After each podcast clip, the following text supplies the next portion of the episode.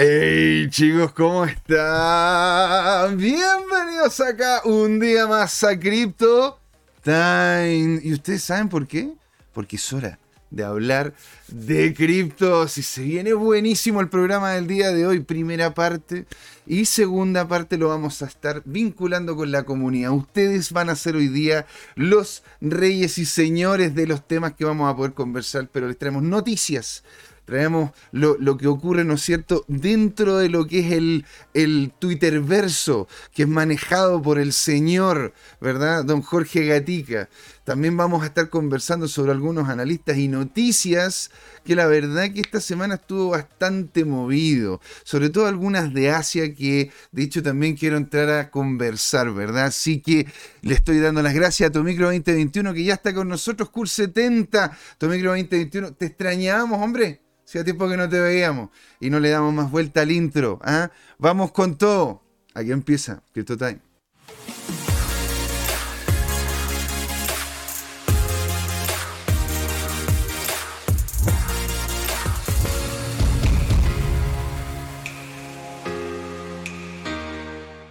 Hey chicos, ¿cómo están? Y miren con que estoy. Don Jorge, ¿cómo va todo?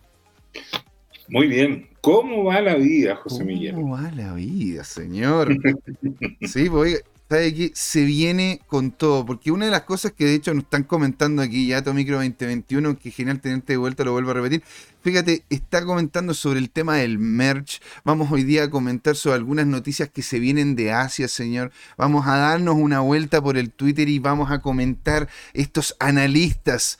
Y usted, señor, Usted ya me partió en tras bambalinas dándome un, dándome un susto. Me dice, ¿tienes lista la música del food? Y yo quedé, pero... ¿Pero qué nos va a traer hoy, don Jorge? ¿Cómo nos va a destruir hoy día el espíritu? Mira, está súper fácil en el corto plazo, pero está terriblemente incierto en el largo plazo. Ahora, tus maestros economistas, ¿cuál fue el que inventó el aforismo que dice que en el largo plazo estamos todos muertos?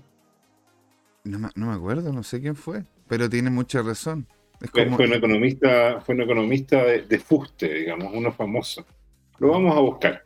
Ya, mira, ok, fantástico. Eh, eh, el, tema, mira, si gustas proyectar por favor el Twitter de arroba tu CryptoTime, que entre paréntesis va perdiendo contra el canal audiovisual de YouTube. Oh, pero bueno, yo, le, yo, le tengo fuste, señor. Yo le tengo fuste. Estuvo, estuvo, bastantes meses. Estuvo bastantes meses ahí adelantado y yo lo revisaba y decía, chuta, todavía, todavía don Jorge está ahí. Ahora, bueno, claro, es que hemos ido aprendiendo. Y se dio el flippening. se dio el flippening para que se, para que, a ver, entonces aquí vamos a hacer el compartir la pestañita correspondiente, ¿verdad? A nuestro Twitter, señor. Y aquí estamos, en arroba tu CryptoTime. ¿Cuál es la noticia? Entonces, necesito la música de foot. Ah, por Dios. Nos vamos al tiro al food. Le damos con, le damos con el intro del food. A ver, el cuco.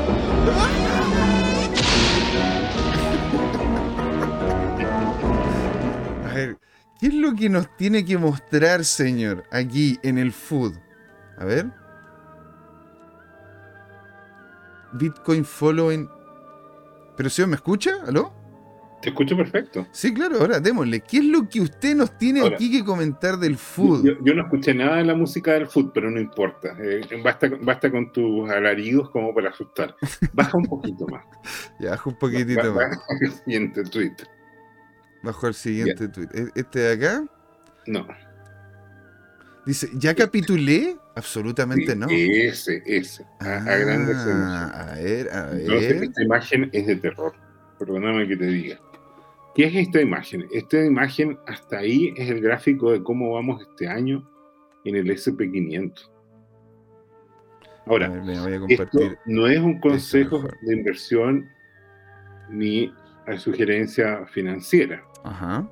El problema es que ese fractal de ahora, si tú avanzas ahora a, la siguiente imagen, tienes que apretar la flechita del lado. Sí, esta dice tú. Es. ¿Ya? Mira, viene, este fractal muestra que si se repite el comportamiento, el precio va a tocar esa diagonal y se va a desplomar. Mm. Chuta, y sale, y sale, y, aparece por debajo de lo de, la, de la línea acá. O sea, ¿esta baja sería de este nivel, Jorge? Claro, es, es un derrumbe. Mira, aquí don, Luchito González nos dice, hey, cripto traders, un saludo a todos. Créalo no, las cripto en el largo plazo siguen alcistas, dice ahí. Bullish, bullish. Muy bien, pero en el corto plazo vamos a pasar un susto. Y que tiene que ver con, con, eso. ¿Quieres volver al anterior? Entonces, si uno mira la dinámica del precio, perdón, eh, no es la dinámica del precio, este es la dinámica del índice de una industria completa.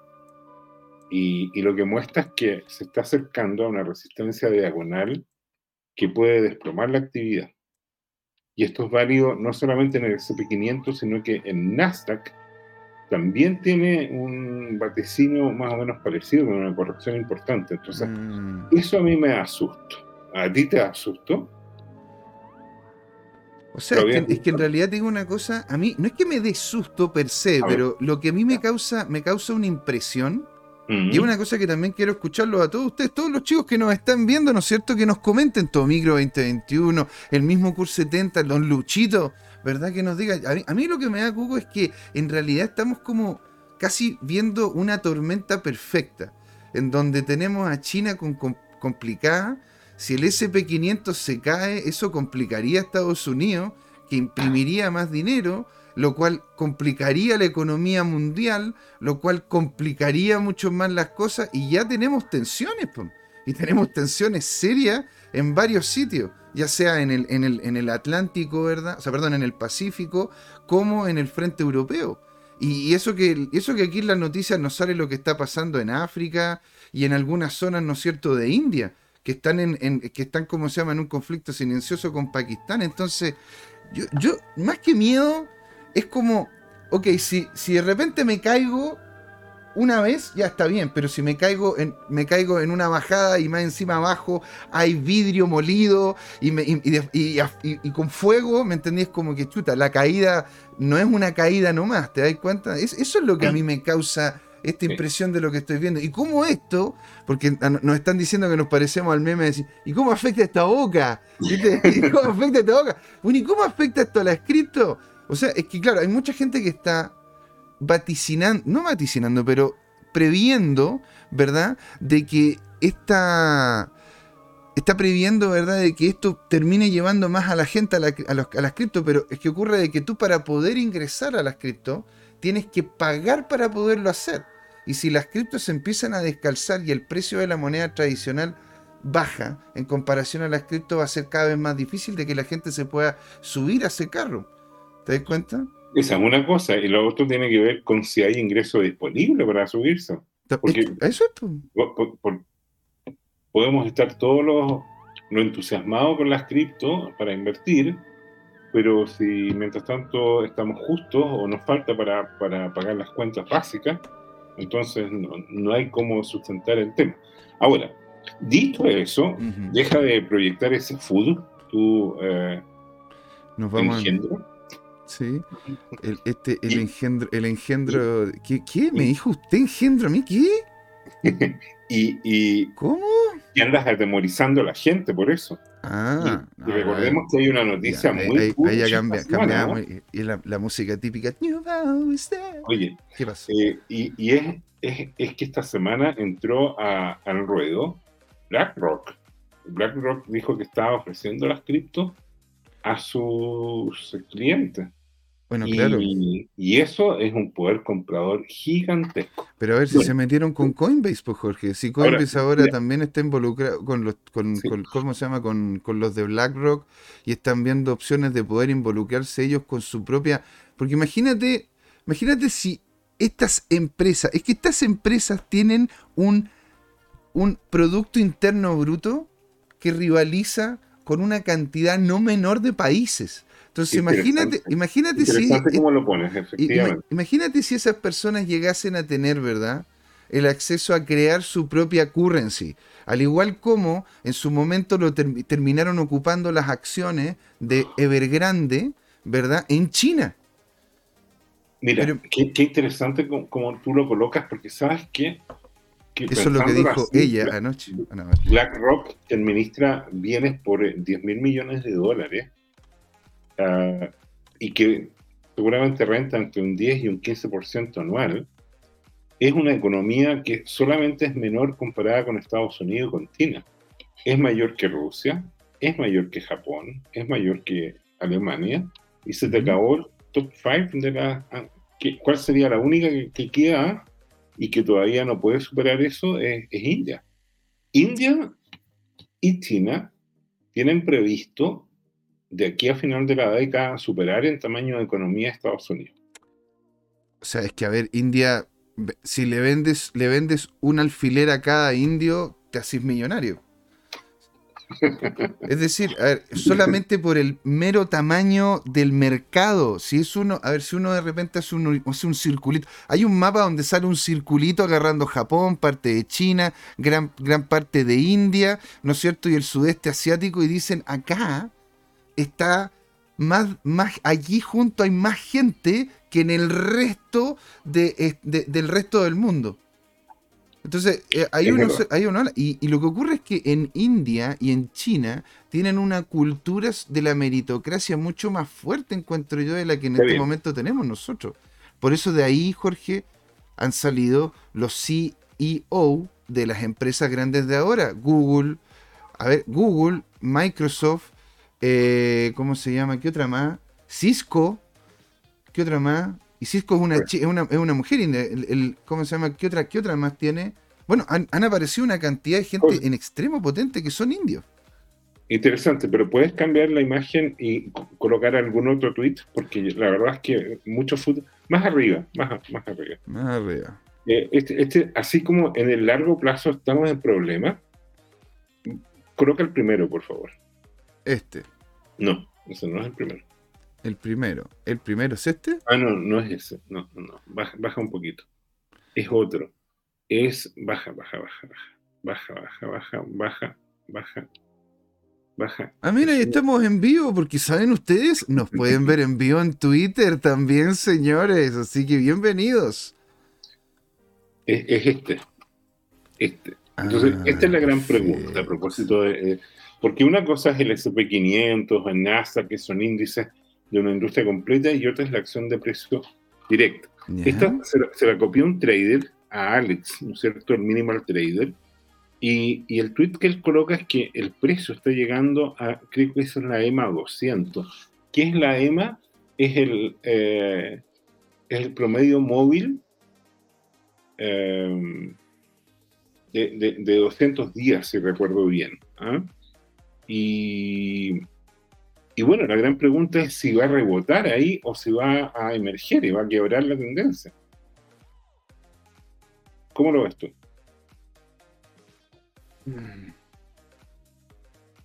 Y aquí la clave primero, primero, ojo, el primero que hay que dar cuenta, lo estamos viendo por semana.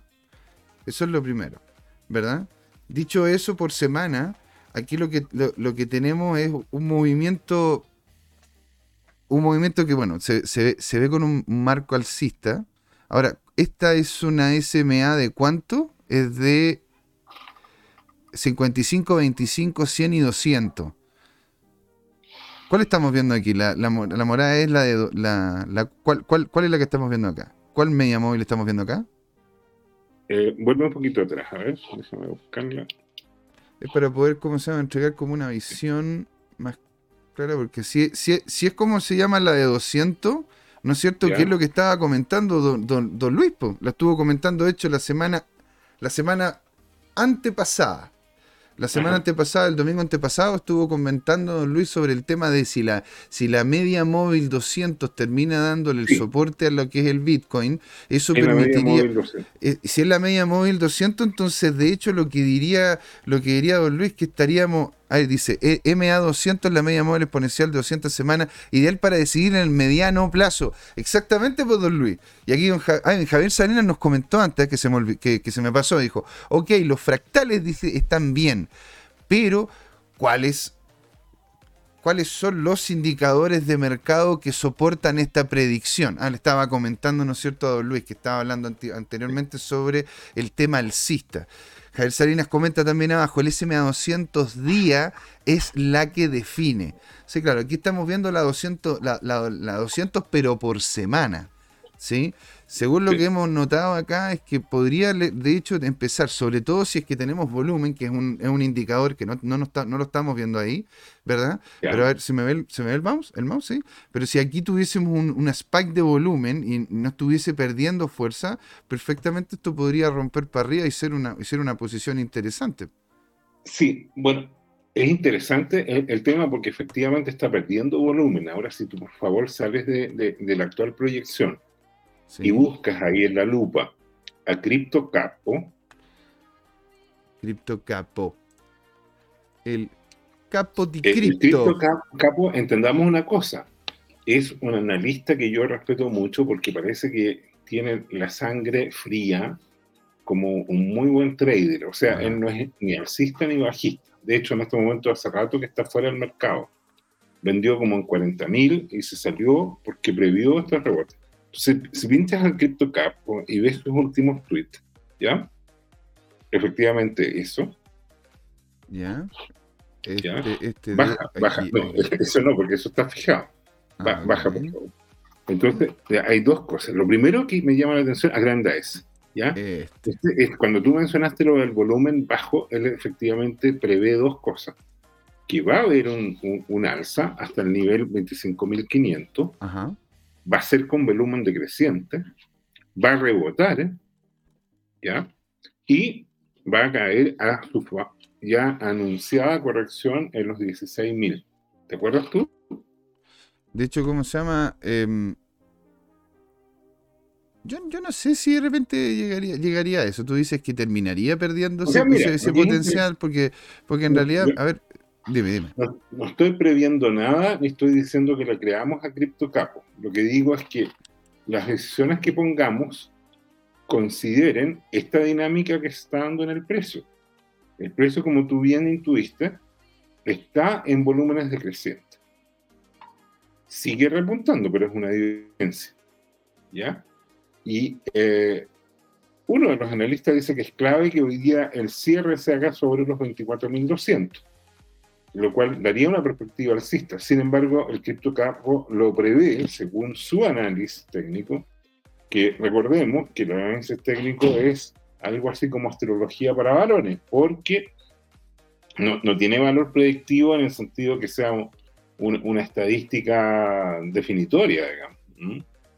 Y, de hecho, cualquiera de estos, de, estos eh, índices o variables viene un cambio en los fundamentales y, no tiene nada que ver el escenario que pudiera ocurrir con respecto a, la tendencia actual. Fija, entonces, eso es lo primero que hay que entender, ¿ya? Y, sin embargo, lo que es interesante es esta predicción. Este, junto a un par de tipos más, como el famoso Jesse Olson, están anunciando que a pesar de que el precio pueda llegar, va a estar acotado y que viene una ola de corrección importante todavía. Esa es la prevención que quiero hacer yo. Mucha de la gente está con la dinámica, y incluyo a, Luis y su predicción de que rompiendo, entre paréntesis, el promedio móvil está en 24.970.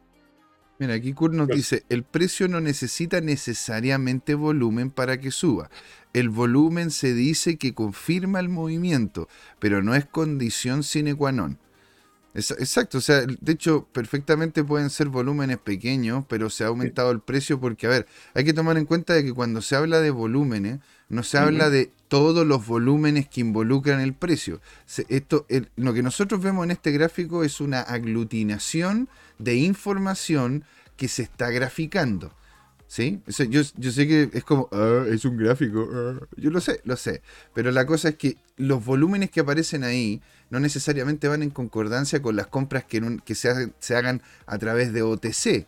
Cierto? Hay, hay, hay, ¿cómo se llama? Hay muchos movimientos que se están, se están haciendo de repente entre personas, que ponte aquí en Latinoamérica tenemos local Bitcoin y eso no es que afecte, ¿no es cierto?, lo que son las volumetrías de los exchange. Aquí lo que estamos hablando es que literalmente solamente en un exchange que se llama Bitstamp, ¿verdad? Que es el que estamos utilizando, está utilizando el joven para poder hacer esto. Y, claro, yo totalmente de acuerdo, estoy, de hecho estoy totalmente de acuerdo con Kurt, que no necesariamente el volumen sea, ¿no es cierto?, un indicativo de que esto vaya o no a subir. Es simplemente de que en relación a la indicación de la media móvil, ¿verdad? Yo por lo general veo volumen, veo RSI, veo otros indicadores que tengo creados yo aquí y de ahí, ¿cómo se llama? Tirar, tirar para adelante. Yo, yo, ¿cómo se llama? Eso es lo que yo por lo menos ocupo. ¿Te das cuenta? Eh, de hecho, por eso mismo en más de alguna ocasión hemos visto, ¿verdad? Que hay gaps en los gráficos, pues Jorge, ¿te has dado cuenta? De repente que aparece como que está aquí y de repente, ¡pum!, aparece acá arriba. Y eso es porque hubo un gap de información que fue off-market o que fue hecho por, por, alguna compra importante que hizo que se pegara esa alza o una venta importante. Y no ¿Se entiende? Ahora, eh, eh, nos comenta Kurt, BlackRock está comprando en mercado OTC. No creo que todo vaya por Coinbase. y cómo se llama? Y de hecho tienes, tienes mucha razón. Sí, a ver, y de hecho eh, BlackRock no solamente está comprando a través de Coinbase. ¿sí? Porque a ver, si tomamos en cuenta que son empresas billonarias, que tienen contactos en donde ellos estimen conveniente tenerlos, porque en realidad, claro, como privados pueden tener contactos donde ellos gusten. La verdad yo encuentro que deben tener más, deben tener más de alguna dinámica vinculada. Yo creo que partieron tarde, pero la gracia que tiene el apalancamiento que ellos logran, ¿verdad? Es en definitiva poder colocarse al corriente. Es como lo que le pasó a IBM. ¿Verdad? Ellos no fueron los primeros con el computador personal, pero tenían tanto potencia marca, tenían tanto capital, que al final terminaron, ¿verdad? Siendo, siendo en algún punto líderes de la industria.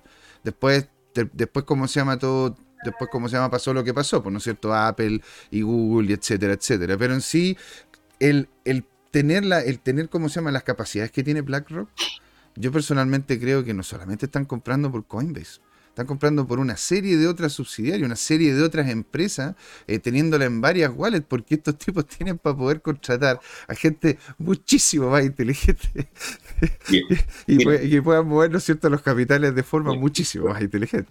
¿Te das cuenta, Lo que yo rescato de esto es que, es que el precio. No, pero buen punto, buen punto, Kurt. Sí, sí, Jorge. Eh, ¿Perdón? No, no, es que estaba diciendo la Kurt que es buen punto, pero por favor, te escucho.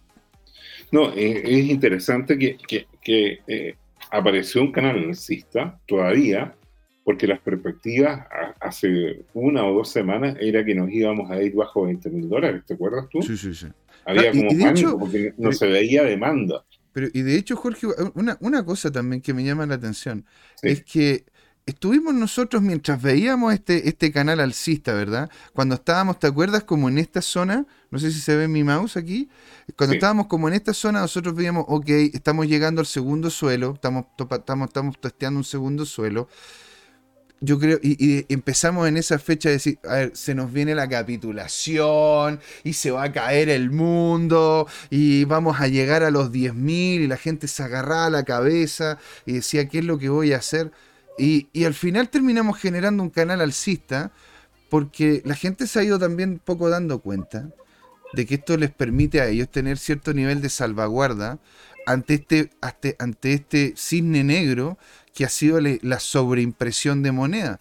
Eh, yo, yo veo ahí claramente una contracción, veo claramente una contracción, excepto de que haya una alza importante y que logremos superar ese techo que son los 25 mil.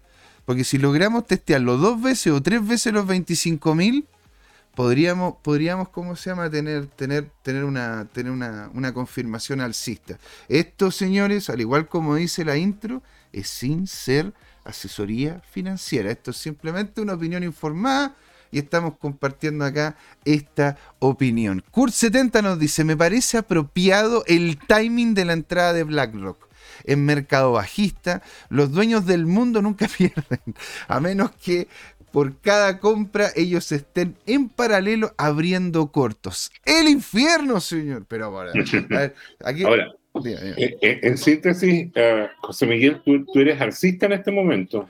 Yo, yo en este momento, yo en este momento, por lo menos pensando, a ver, porque claro, viéndolo en un largo plazo, yo en, la estrategia que dices tú, que tienes mucha razón, vaya comprando a poco en activos importantes que tenga usted, que, que, usted crea, ¿no es cierto?, que van a funcionar, o sea, que tenga validación a través de los datos de que esto está funcionando, que es útil. Pero si es que me hablan a mí de que yo, yo querer hacer posiciones para poder buscar, ¿verdad?, una ganancia de aquí a unos meses, yo, yo sigo líquido. Porque yo no he recibido confirmación todavía de que sea alcista. Por eso digo, ahí hay, hay un techo que se está topando tres veces. Y quiero ver si es que se rompe por una cuarta. Porque, y, si lo hace con volumen, ah, taca. Si es que lo hace, ¿no es cierto?, con un RSI, un RSI bajo, taca. Si es que lo hace, ¿no es cierto?, con una, con, con, una media móvil, ¿no es cierto?, sobre la media móvil, sobre la media móvil 200, taca. ¿No es cierto? Oye, pero en síntesis, ¿tú, ¿tú no le crees a una corrección importante como la que ve Capo Cripto? No es que no le crea, sino que al, sino que sobre todo porque, claro, el gráfico en una de esas te puede decir algo, pero las noticias te pueden decir otras cosas. Porque Perdona que me ría, pero es que Kurt 70 acaba de hacer un comentario muy patriarcal pero porque que dice, necesitamos superar los 25.000 con fuerza. BTC necesita tomar sildenafil. Sildenal. ¿Sildenafil? De 200 mg. ¿Qué es eso, Jorge? Viagra. Ah. no, pero esto no puede ser. Oye. No, yo, yo, yo me voy. No, pero si quiero vamos a poner así. Vamos a poner, al Bitcoin, no sé, el Bitcoin con Viagra vamos a poner, ¿no es cierto? A ver, si, encuentro. Eh, porque claro, hay muchos que de repente no, lo conocen. en, la, la, pastillita. Esta, esta, esta pastillita. ¿Verdad? Esta pastillita azul. Hay que darle, ¿no es cierto? Al, al, BTC, señor. Pero a ver, volviendo a esto, yo, yo, ¿cómo se llama? Eh, yo, Kurt. No, eh, yo, no conocí, yo no conocía que era el cine de April, weón. Me, pillaron, no, no tenía idea. Lo toman los cabros de 20 y no toma usted que está cerca de los 40. Señor. Señor. Aquí, aquí, aquí, por favor, siempre manteniendo, ¿no es cierto? Yo sigo ahí, así. ¿Tú me autorizas a hacer un paréntesis de tres minutos de contarles una historia farmacéutica? Una historia farmacéutica. Sí. ¿Sobre cripto? Sobre sildenafil. Ya, a ver. Sildenafil era un fármaco que se estaba usando en una prueba clínica para curar eh, o para probar una cura para problemas cardíacos. Y se detectó en el estudio que un efecto secundario era provocar erecciones en los varones. Y eh, Pfizer que era la dueña de, la patente de este medicamento, patentó este nuevo uso y generó una cantidad de dinero tan grande, el Viagra, fíjate, porque fue el pionero, que eh, permitió que juntaran prácticamente cientos de miles de millones de dólares. ¿Y sabes lo primero que hizo Pfizer con ese dinero? Se compró la competencia. Había una gran farmacéutica sueca y la compró en 60 mil millones de euros, si recuerdo bien. O, creo que eran 40, 60 mil millones de dólares, que eran algo así como 38 mil millones de euros. Si ustedes ponen en Google, en el primer, segundo o tercer enlace, llega la historia de esta adquisición, eh, naturalmente compra hostil de las farmacéuticas. Les cuento esta historia, por un lado, para que vean algo de como biotecnología, biomedicina, eh, eh, cómo funciona la industria de, las patentes y les muestra un poco cómo opera este capitalismo depredatorio también. Dice, ¿Ah? aquí, dice aquí Kurt 70 se folló la competencia.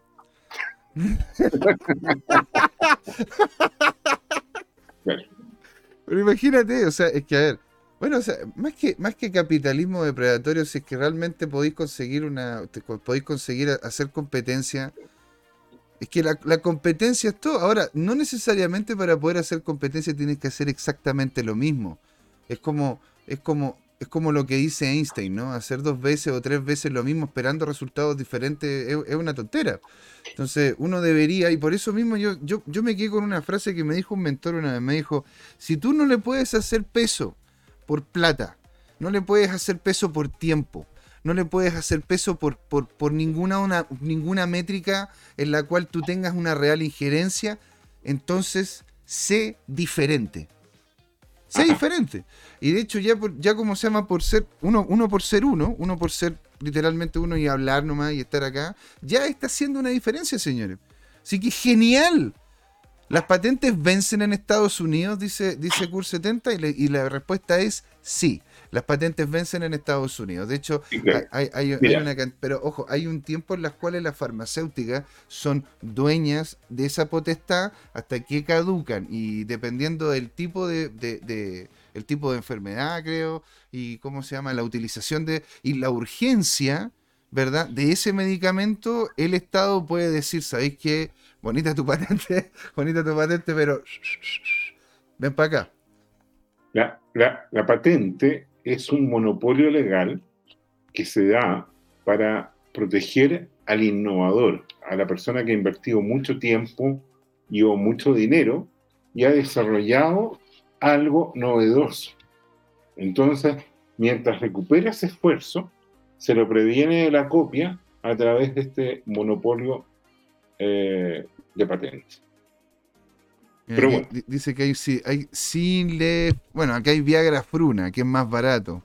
Yo le digo, sí, que esos son, esos son, ¿cómo se llaman los que venían con los galletones? ¿Te acordás de los galletones Fruna? Una vez, debo admitir, me, mandé, como se llama, me, fui a la cuestión de Fruna y me compré una caja completa de galletones con chocolate Fruna, que yo creo que es el producto más exquisito que existe en la vida. O sea, es que era, era, eso, eh, eh, pero es que es fantástico.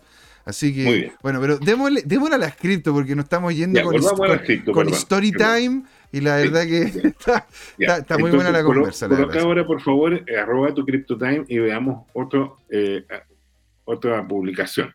Yo creo que eh, vuelve arriba y, yo creo que ya están, nuestra audiencia está, vuelve atrás, sí. oh. oh. Oh, salía, entonces, más arriba, por favor, es, que eh, vamos a publicar algo de FOMO, porque tanto food como que nos bajonea, ¿no? Esta, esta, este de acá. Este, este, este, este de aquí.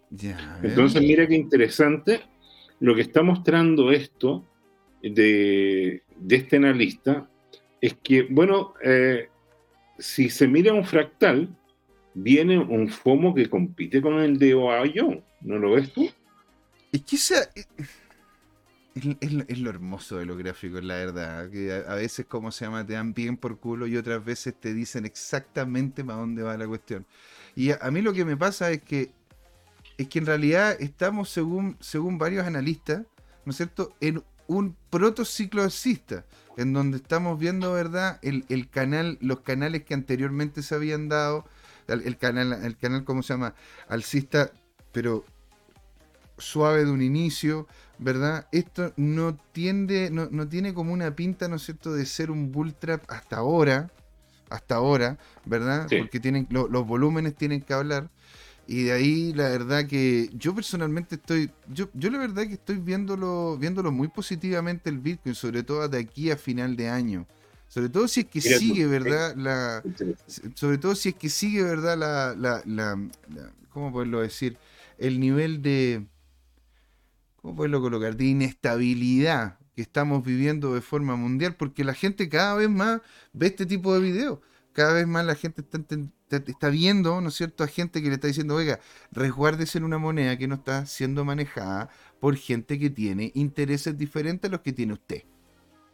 Mira qué interesante. Fíjate que el gerente general de BlackRock dijo que en su sitio web ellos tienen una máquina de búsqueda, la famosa lupa. ¿Verdad? Y que habían detectado que sus usuarios del sitio habían buscado como 3.000 veces eh, noticias relacionadas con Ucrania y la guerra con Rusia. Como 3.000 veces mm. eh, COVID. Y adivina cuántas veces buscaron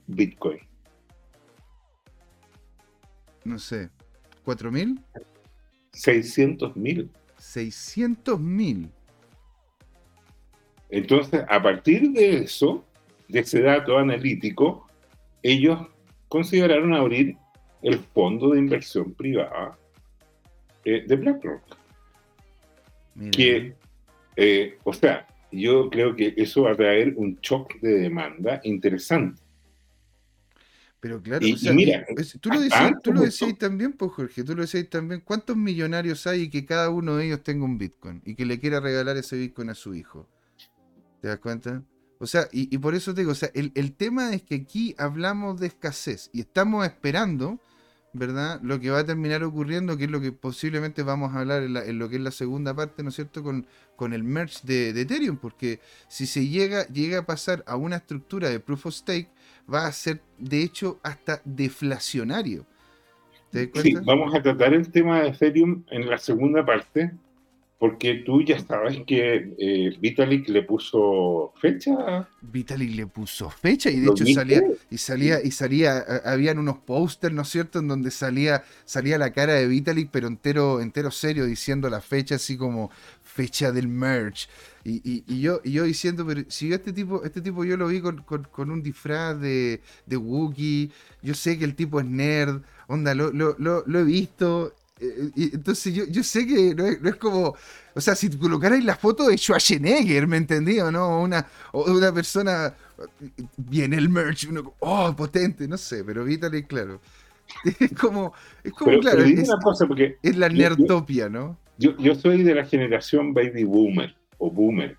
¿Tú de qué generación eres? Tú eres millennial, ¿verdad? yo, de hecho, señor, según, según el libro Generations, que me lo leí, que la verdad que es bien interesante, donde sale el concepto de millennial, yo sería un senial.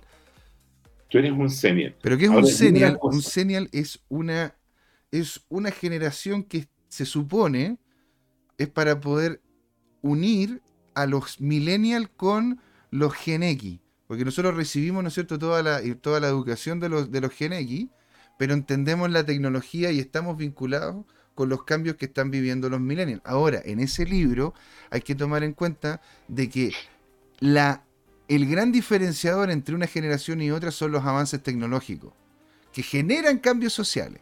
Eso, es el postulado del libro. Y la cosa es que nosotros como Latinoamérica estamos desfasados en relación a Estados Unidos. Nosotros estamos desfasados, ¿no es cierto? Cerca de, cerca de 10 a 12 años en ese sentido, como en, lo que serían los avances tecnológicos, cuánto se demoran en llegar y qué sé yo, implementar, etcétera, etcétera. Y hay que tomar en cuenta que Generation es un libro que se hizo en Estados Unidos. Entonces, literalmente, en ese caso, yo seguiría siendo un, yo sería siendo un Gen X, ¿verdad? Y los millennials, que se les dice millennial, serían senial. No serían millennial aquí en Latinoamérica. Pero bueno, no, es que es muy interesante, ¿sabes por qué te lo preguntaba? Porque eh, era para entender, para mi generación, es inconcebible que, que este, este, personaje, como tú decías tú, de repente se viste de walkie, o hay otras cosas en que está haciendo un anuncio súper formal y protocolar, y el tipo vestido con, con, unos calcetines y que a su vez naturalmente no combinan con la polera. Bueno, y el, la polera es absolutamente, no sé, ni siquiera es, ¿qué te digo?, de camuflaje o lo que fuera, que a veces es un mensaje per se, sino que, por decirte algo, es, es, morada con, con dibujo de maripositas eh, rosadas, o sea, o, verde, bueno, como que no. Nada corte, tú decís, y este tipo está manejando una industria de 100 mil millones de dólares, porque Ethereum es una cosa, pero todo el ecosistema en torno es, otra cosa. Y, que en teoría, después del merge, podría eventualmente ir a competirle al, Bitcoin como flippening. Yo creo que eso jamás va a ocurrir. Y si llega a ocurrir son muy malas noticias para el mundo, pero bueno, no importa. Ahora, lo que ocurre, ponte tú, con este tipo es que podemos ver el parangón con otras cosas, pues con otras personas. Ponte tú, Mark Zuckerberg ¿Cuándo lo has visto con corbata? Excepto cuando lo, invitaron a, hablar ante el Congreso. Pero bueno, a ver. Pero, eh, ¿cuándo lo has visto con corbata? ¿Qué pasa con el presidente, el, presidente de Binance, ¿no es cierto? CZ, que fue a recibir en Bermudas, en Bermuda, ¿no es cierto? El, cartoncito para poder, para poder decirte que estaba allí. ¿Te fijas? Eh, dice, dice el señor Laporta que él tiene una corbata con patitos por si quieren que se las preste a don Jorge. Uh. Oye, Mira, ¿qué, pasa si yo, yo cuando era joven iba a Estados Unidos, fui a Disney World y me compré una corbata con Mickey Mouse y tenía otra que me compré en Tailandia con el pato Donald y, los tres sobrinos. Es una cosa de humor, no, no, tiene que ver con que, con que no pueda ponerlo, pero una cosa es que uno lo use en un cierto entorno y otra es que tú mires el cuadro completo. ¿ah? Y el cuadro completo es, además, este personaje de Vitalik, de repente se bromea que ni siquiera es humano, extraterrestre, pero donde lo mire, porque su fenotipo es, especial. Entonces. Pero ¿y qué pasa? ¿Que Nakamoto era un alien? Oye, te cuento algo, qué divertido. Vi un Twitter de un señor que está convencido, señor naturalmente muy religioso, que el Bitcoin lo inventó Dios. ¡Hostia! Era lo único que falta. Dios lo trajo, Dios trajo Bitcoin al mundo. Estamos, estamos, estamos, estamos alineados, estamos alineados. ¿eh? Oye, el Cur 70 nos comenta, lo que no entiendo del merge de Ethereum es si habrá un fork donde se crea una nueva moneda y se mantiene la actual, onda ETC, o nada que ver. Y aquí, ¿cómo se llama? Eh, de, de, hecho, Javier Serian le comenta abajo, el merge no genera fork, bloquea la cadena actual con una bomba de dificultad y se genera y se inicia la cadena de POS, en donde se continúa la cadena, exactamente. Es decir, no es que, y esto, estos chicos lo pueden ver, ¿no es cierto?, al detalle cuando estuvimos conversando con Patricio López, que lo pueden buscar, de hecho está el corto ahí también. Con Patricio López estuvimos hablando cómo es que funcionaba el tema del enganche con la, con la nueva red. Es que ahora viene la, la red de Proof of Work, ¿no es cierto? Se engancha con la de Proof of Stake y acá se invalida esa corriente, se malía la corriente de Proof of Work. Te fijas con una bomba de dificultad, que es lo que realmente aumenta, ¿verdad? Eh, Javier Salina.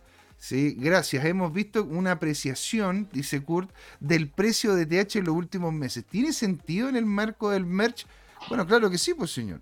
Porque de hecho va a ser mucho más complejo entre comillas, poder conseguir nuevos Ethereum, dado de que en sí van a ser utilizándose, utilizándose solamente en la red, van a empezar a ser cada vez más casos. Pero la idea es que el, costo de transacción baje, de que sea un 0,033 tanto Ether. ¿Te das cuenta? Entonces, pero en sí el Ether va a ser cada vez más caro porque en definitiva se quiere y el norte es de que sea deflacionario. Porque va a haber quema, va a haber va a haber también, em, ¿cómo se llama?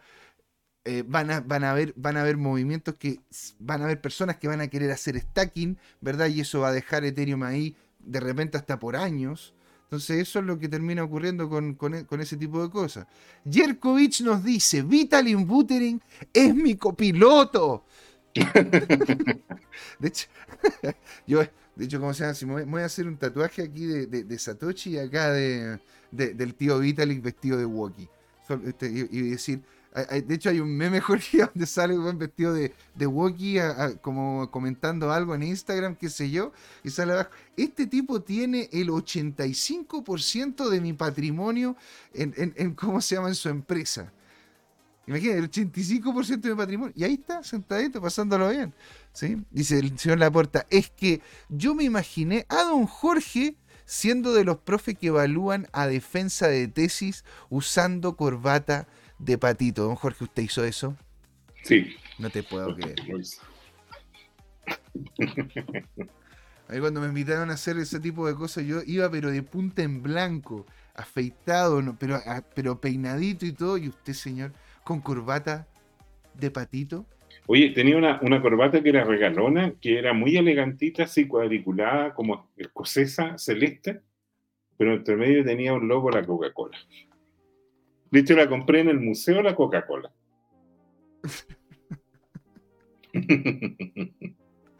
La corbata, don Jorge, oiga, usted podría mostrar ese tipo de, de, de, de ¿cómo se llama? De vestimenta.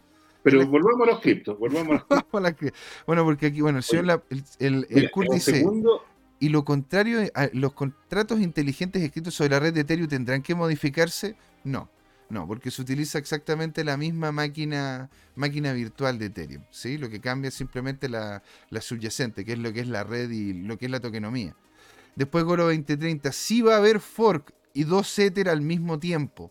Bueno, a ver, eh, pero en sí, en sí, ¿cómo se llama? De hecho, tú lo estás comentando como el que ya creó Ethereum Classic. Porque esa es una historia, esa es una historia increíble. El tipo que creó, el tipo que literalmente empujó la creación de Ethereum Classic no sé si tú conocías esa historia, Jorge. No. Ethereum, porque, hay un tipo, un, ¿cómo se llama? Un minero importante de Ethereum. ¿verdad? Wu. exacto. Este tipo llegó y lo, cuando se creó el primer, el, la, primer, el primer fork, que fue cuando hackearon, ¿verdad? A Ethereum por, una, por, una, por un problema que tenían los contratos inteligentes. Eh, lo que hizo este tipo es que como él ya tenía configurado todo para lo que era el Ethereum tradicional, él, él impulsó lo que fue la creación del Ethereum Classic. Y de hecho hay un Twitter, Jorge, en donde él sale diciendo, y si tengo que crear un Ford de nuevo, lo voy a hacer. Y va a sí, sí, sí, sí, estaba por mencionarlo. lo estaba guardando para la segunda. Lo guardamos como habíamos Ah, guardémoslo para la segunda, pues señor. ¿Le damos misterio? Porque nos quedan 10 minutos. Ah, y, Ethereum, Ethereum, no es que tengamos, lo tenemos reservado, no, no matemos. No matemos la sorpresa. No, matemos la gallina a los huevos de oro. ¿ah? Qué genial tenerlo aquí. Inviten a la gente. Y como dice el, el, el, la cosita acá arriba, suscríbanse a YouTube, Twitch, Spotify, Twitter, y a YouTube, de nuevo, porque es cíclico, por lógico. Pero bueno, háganlo, señores. Genial tenerlos acá y denle me gusta, campanita, para que sepan que estamos acá y que los, los queremos entretener mientras hablamos de cripto. Entonces, señor, ¿vamos a salir de este gráfico o quieres hablar del segundo de abajo? Sí, yo quiero hablar del, más abajo porque me quedo pendiente asustar más a la audiencia con el análisis del Nasdaq.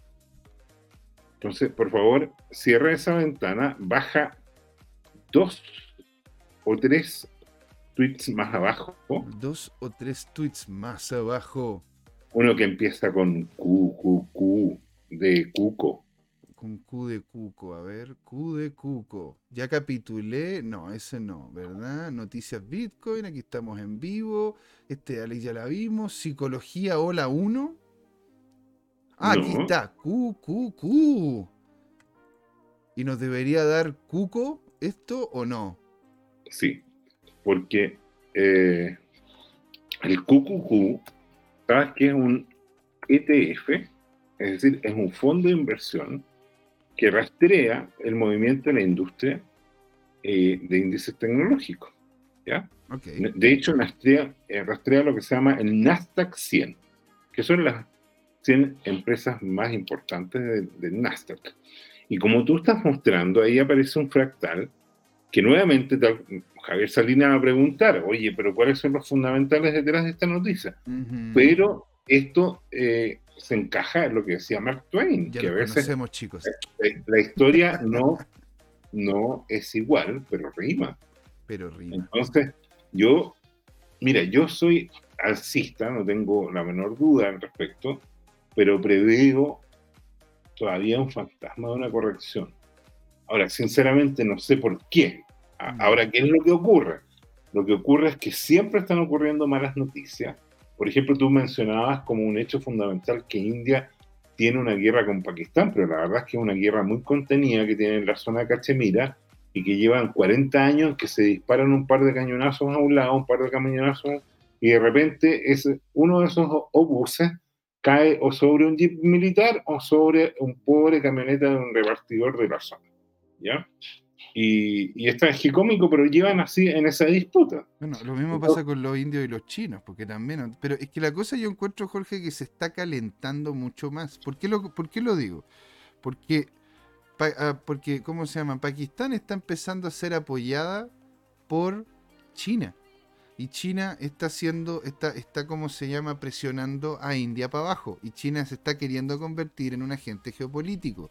Y ese agente geopolítico está empezando a sacar algunas ronchas. Por eso mismo, en Australia, Nueva Zelanda, eh, Japón, Corea, creo que creo que creo que otros otros otros dos países más, Estados Unidos, están creando una, una, asociación como alianza alianza Pacífico contra China, como lo, lo, que en su momento, ¿no es cierto?, fue la OTAN, que de hecho se ha revitalizado un montón con esto que está ocurriendo en Ucrania, están queriendo generar como una OTAN, pero a nivel, en, a nivel pacífico. ¿Te das cuenta, no? Sí. Entonces, yo, yo claro, o sea, lo, lo, yo, yo, yo, lo, yo, yo la verdad, es que esa es la cuestión, lo que a mí me, lo que a mí me daría mucho cuco, mucho como escalofríos, ¿verdad? sería de que se diese todo de una vez. Porque es como, es como que no es simplemente que te dieron un golpe y te caíste, sino que te, dieron un golpe, te quedaste parado y te siguieron dando hasta que ya tenés la cabeza como, como membrillo colegial. ¿No es cierto? Entonces, ¿cómo, cómo eso es lo que a mí me da cuco. Y, y la verdad que en, en cierto sentido hay mucho pesimismo. Si uno ve, ¿no es cierto?, los índices, como el mismo, el mismo índice, el, mismo índice, no sé, por el Nasdaq o el, o el Standard Poor's, y uno ve la, lo, que sale, eh, lo que sale, ¿cómo se llama?, en el, en el Trading View, como gran estadístico de compra o venta, la verdad que, o, perdón, de, de, miedo o de, ¿cómo se llama? Miedo o, em, cuando uno tiene miedo o greedy, cuando es greedy uno es ambicioso, codicioso. Están todos con miedo. Están todos con miedo. ¿Te das cuenta? Harvest Show nos dice: Buenas, José Jorge. ¿Cuándo sale el asadito para su conversación de economía? Tendríamos que armar algo, algo entretenido, ¿eh? O sea, mira, yo, yo estoy esperando que se vayan estos, estos fríos, no es que le tenga miedo al frío, tú sabes que... Tu hueveo debería ser. Sí, lo tenemos pendiente armar el cripto huevo, de todas maneras. Tenemos pendiente armar el cripto huevo. ¿Les parece interesante? Hagamos un cripto huevo. Pero, pero vamos a combinarlo con, con, con, ¿cómo se llama? Con que haya menos frío y menos oscuridad. Entonces la idea es que sea primaveral el encuentro. Que sea primaveral. De hecho, vamos a llegar con flores al, evento. Goro 2030 nos dice, no, es un hard pero durante un tiempo, por la bomba de dificultad, coexistirán. Ver el detalle, claro, ahí mandó cómo se llama, ¿verdad? Lo que el, el tweet. sí, o sea, van a coexistir por un tiempo, pero en sí, las dos al final van a terminar mezclándose, por eso se le llama merch, ¿verdad? Que es cuando se van a, se van a se van a mezclar entre ellas. ¿Cachai? Jerko Beats nos dice: La industria de semiconductores es mayor, mayoritariamente de Taiwán y este país está en crisis por la integración forzosa de China. Esto se refleja en Nasdaq y luego se replica en el BTC USD. Forzosa. For, forzosa. Ah, que lo había cambiado los Z la vez. Bueno, porque somos latinos, macho. ¿no? Me dice, mira, estoy diciendo Z, mira, es Z, Z, Z. Y es la Z nada más con S. Así que bueno. Eh, entonces, señor, usted tiene razón, porque en realidad muchas empresas, muchas empresas tecnológicas necesitan o requieren de los artilugios como el microchip. Y los microchips se realizan en su gran medida en Taiwán. Ahora, hay que, hay que, hay que notar una cuestión y de hecho yo quería comentártelo, Jorge. ¿ah? A ver. A mí me encantan los videos, me encanta. Yo sigo a muchos canales de YouTube. Yo paso viendo YouTube casi todo el día porque en realidad estoy constantemente recibiendo información. Pues, hay unos youtubers de, que hacen análisis geopolíticos que son un, deleite. Y uno de ellos llegó y comentó sobre el tema, ¿verdad?, de eh, que China, independiente de que hizo gran alarde y que no, las cuestiones militares y movieron una cantidad de barcos y toda la cosa, no hicieron ni tres cuartos, no hicieron ni un cuarto de lo que estaban diciendo que iban a terminar haciendo si es que llegaba a haber una visita de Pelosi allá. es, decir, no, no, no, no tomaron, no fueron, no llegaron hasta donde ellos amenazan que van a llegar, sino que llegaron bastante menos, llegaron más acá. ¿Te das cuenta? Yo no estoy diciendo que las hostilidades no aumentaron, estoy de acuerdo, aumentaron, pero esas hostilidades no llegaron a la promesa que ellos tenían si es que llegase a ocurrir lo que terminó ocurriendo. Entonces en este momento tienen como la cara un poquitito, no sé, caída, me imagino yo. Mm, mm, No estoy tan seguro de eso. Yo, yo he visto que han estado Don Jorge, su sonido. lo estamos perdiendo a don Jorge. Quedó ahí helado en el tiempo. ¿Sí? No, ahora, ahora, ahora, lo, ahora, ahora lo tenemos de vuelta, señor. Coméntenos, coméntenos. Te, te decía que lo, lo que yo veo es que, eh, bueno, hay, hay una frase co- coloquial Don Jorge al parecer está teniendo problemas de conexión, digo yo. ¿Aló? ¿Me escucha don Jorge? ¿Don Jorge estamos?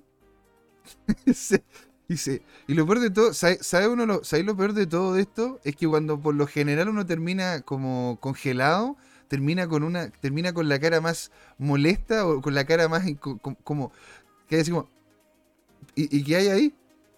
¿Te das cuenta? Ahora no sé, Jorge, a ver si, si- si si lo podemos ver. Don Jerkovic dice, la Guerra Fría del siglo XXI, el territorio a conquistar en la mente del adversario. Ahora, yo el otro día estaba viendo algo bien interesante, ¿ah? que de hecho lo podríamos comentar acá. El tema, el tema de que es en este momento el bloque, digamos así, el bloque asiático está pudiendo, ¿verdad? Ah, se nos fue don Jorge. Nos vamos entonces acá. Dejamos de compartir y nos vamos aquí. Eso. Ahora, lo que, lo que comentaba, ¿no es cierto? Era de que el video... de- Ah, y aquí volvió. Pero Jorge. Ahora sí. ¿Me escucha o no? Estaba comentando de si tú habías escuchado alguna vez decir, ya vendrá la venganza al chinito. Ya, pero es que esa es la cosa. El bloque asiático en este momento está con las capacidades, ¿verdad? De hacer lo que Occidente le hizo al, Occidente le hizo a, Asia durante mucho tiempo, ¿verdad? Que fue justamente un- una, un- un- una batalla cultural, una batalla de las ideas, una batalla del estar, ¿no es cierto?, en top of mind. Una batalla, como dice, eh, dice Yerko, en la mente del adversario. ¿Te das cuenta? Porque este tipo de prácticas, lo que se está viendo en, lo que se está viendo en TikTok no es nuevo. Eso estamos claros, ¿verdad? Lo que son las lo que son las dinámicas de inversiones para poder obtener beneficio, también. Está claro. No es, no, no, no es como se llama algo, algo que no se haya hecho antes. Solo que en este momento estamos, lo estamos viendo desde otro, desde otro bloque hacia el bloque occidental. Cosa que es chocante. Ellos ya vivieron una dinámica similar. Ahora, al parecer, ellos tienen la, tienen, tienen, tienen la posibilidad de poderlo hacer. ¿Por qué? ¿Por qué? Bueno, tienes TikTok, tienes, la, tienes ¿cómo se llama? La- la- la- la- el, tema, el tema industrial, ¿verdad? Onda que se estén colocando laboratorios asiáticos acá, laboratorios chinos, que, este, el, que ¿cómo se llama? Los mismos chinos estén queriendo hacer el, el- el tren que conecta hasta, a, ¿cómo se llama? De Santiago a Valparaíso y una serie de otras cosas más. O sea, este tipo, este tipo de influencia antes se hacía desde Occidente hacia el resto del mundo y ahora se está, se está haciendo en conjunto. O sea, hay una batalla ahí. ¿Te das cuenta? Kurt70 dice, en la semana ya se comentó lo de Mongox. Lo, lo, lo podríamos comentar en la No, segunda. no, no lo hemos comentado. Mira, estamos justo en el momento de hacer el break. Así es. Vamos a volver con Moonbox y seguidamente vamos a presentar lo que tenemos preparado sobre Ethereum y el merch. Y el merch se viene. Jerkovic nos dice: Los ingleses enviciaron con opio a los chinos. Ahora los chinos se vengaron enviando TikTok al occidente. Está completamente, completamente. Ustedes nos metieron el opio, aquí les metemos el otro opio. ¿Dónde tengo mi celular? Acá cuando está allá. Pero ahí, ¿cómo se llama? Ahí les metemos este opio. Este, el del celular. Para las dopaminas los cabros chicos. Así que, señores. Muchas gracias a todos los que han estado en el chat. Sigan con nosotros. Un pequeño, pequeño intermedio. Y volvemos acá en Crypto Time. ¿Por qué, Jorge? Porque es hora de hablar de criptos. Así es, señores. Ahí nos vemos. Hola amigas y amigos, en este intermedio les queríamos recordar que esta comunidad CryptoTime la hacemos todos. Así que siempre invitados a nuestros canales de difusión en Twitch, Twitter, YouTube, LinkedIn y Facebook. Búsquenos como CryptoTime, con y latina, así, latinos como nosotros. Los esperamos para intercambiar información, hacer nuevos amigos y conexiones en este hermoso mundo del blockchain y las tecnologías descentralizadas. Suscríbanse para estar conectados y saber sobre nuevos episodios. Un gran saludo de Jorge Gatica y José Miguel. Ahí nos vemos. Hey chicos, ¿cómo están? Bienvenidos a la segunda patita de Crypto Time. Sí, porque es hora de hablar de criptos. Y don Jorge, aquí, ¿cómo se llama? Nos dice invitado sorpresa, nos dice Yerko. Vitalis Buttering. ¡Lo tenemos! voy a colocar una foto de él aquí al lado y voy a empezar, voy a, empezar a hablar de esta manera, no sé. Pero, pero efectivamente lo tenemos invitado. ¿Quieres proyectar el mensaje que nos envió? Démosle, a ver, aquí, aquí lo vamos a proyectar. Vamos a entrar entonces a arroba tu crypto time. Sí, estamos, voy a ubicarlo acá. A ver, pam, pam. Ahora, vamos dicho esto, sí, señor. Yo no tengo la menor duda que con alta probabilidad va a venir un ciclo alcista en Ethereum. Y, y esta cosa se puede disparar mucho. Pero yo no dejo de pensar que Ethereum en el fondo es una competencia desleal a Bitcoin y que es un sistema con diseño inestable que en cualquier momento puede capotar. Lo dejo ahí pendiente. Es algo donde yo no apostaría uh, más que algo simbólico, algo así como, como, como el vuelto de, de la compra del pan, eh, una cosa ¿Usted no, así. ¿Usted no lo haría como un gasto, como, como algo simbólico? ¿Y usted lo haría como algo sintético? ¿Qué significa algo sintético? Si no es simbólico, es sintético, no sé. Sí. Está bien. Ya. Oye, hablando, mira, hablando eh, en serio, yo digo, a ver, lo que ocurre con Ether es que claramente, primero que todo, es el que está en el forefront, está haciendo las cosas más raras. Ya, pero o sea, espérate, José Miguel, ¿puedes colocar el, el, primer tweet, el de Vitalik, el que nos publicó el mensaje? Este no, el otro. Este, el de la dificultad. Ese. Ver, voy a achicarle un poquitito para ver si lo alcanzamos a ver en su completitud. Ahí estaría como se llama y después vemos la fotito como tal. Dice, dificultad total del terminal establecida en el número, ¿verdad? Sí, sí esto, esto, es una traducción de lo que publicó Vitalik, de su propia cuenta que vemos abajo. Sí, señor. Y dice, significa que la red de Ethereum Proof of Work ahora tiene una cantidad aproximadamente fija de hashes para minar. Border, Boulder WTF, no, no, WTF predice que la fusión ocurrirá cerca del 15 de septiembre, pero la fecha exacta depende del hash rate. Claro, o sea, tenemos que terminar llegando hasta este punto y en este punto el proof of work, señores, se da por término en la red de Ethereum. Pero ¿cómo ocurre eso?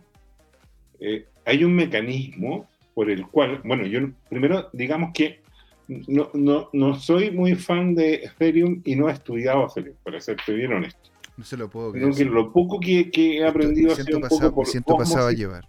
¿Ah? Me siento pasado a llevar. Estoy, me siento sí. mal en este momento con usted acá. No puede ser.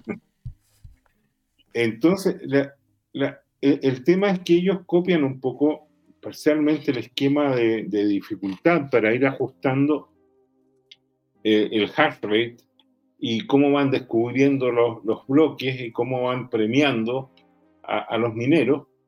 Y, y, lo que van a hacer con ese tema es lo que se conoce la bomba de dificultad. ¿Y qué es la bomba de dificultad? La bomba de dificultad es algo que eh, en el fondo provoca que los mineros eh, queden en la práctica incapacitados de recibir recompensa por minar. Así Entonces, es se les acaba esa fuente de ingreso.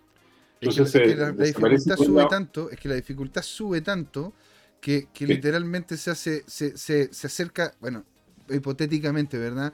Al infinito. Entonces, mientras más tratas de solucionarlo, más complejo se va volviendo y al final no termina resolviéndolo nunca. Entonces, claro. ahí es donde dices tú, a ver, si es que esto es, esto es físicamente imposible, entonces para eso me desvinculo, ¿no es cierto?, de esta red. Exactamente. Pero aquí aparece el, tema que hoy día hay mineros que invirtieron mucho dinero, como eh, Shank eh, Wo, que, que, no quieren perder esa inversión y que están dispuestos a correr el costo y el riesgo de generar un fork. Y así como tú mencionaste que había quedado el token Ethereum Classic, ahora va a aparecer el, token WETH, ¿verdad? El RAP.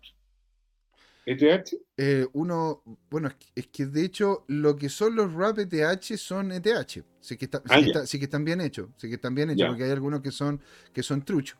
Sí, pero los que sí son oficiales, los que sí uno puede utilizar de buena manera, los WTH, esos están creados en relación a un contrato inteligente, ¿verdad? Porque también es donde se utilicen, ponte tú en Polkadot y en otros lados, es a través de contratos inteligentes en donde hay una wallet que tiene todos esos Ethereum. Y desde esa wallet de, que tiene todos esos Ethereum, o, o varias wallets que tienen todos esos Ethereum, hacen, movimientos, ¿verdad? Haciendo la conversión directa a este token que se puede mover dentro del ecosistema o se puede mover dentro de la blockchain de otra moneda, como Polkadot, como Avalanche, como etcétera, etcétera. ¿Sí? Sí. Entonces, y la gran pregunta entonces, efectivamente, como dice Javier Salinas, es que eh, el fork, por un lado, va a generar un nuevo token ¿Cuál, sería el nombre entonces del nuevo, token? Habría que definirlo. O sea, es que el nuevo token en realidad pasaría a ser Ethereum también. es que no, es que no es que en sí deje de ser eh, deje de ser Ethereum, ¿Qué es lo que nos comentó Patricio. Usted, uno no tiene que uno tiene que vender el Ethereum para comprar Ethereum 2.0. Ethereum va a seguir siendo Ethereum. ¿Te das cuenta? Por eso se le llama el merge, porque van a, a tomar la totalidad de los tokens que están en la red anterior, se lo están, involucrando en la red nueva, y lo que están haciendo es que la red anterior, o la forma en la cual se generaban los tokens en la red anterior, van a terminar de... no se va a poder hacer más. Y lo dice bien Javier Salena, dice, calcular el nonce se vuelve imposible. Exactamente, se hace se hace literalmente imposible.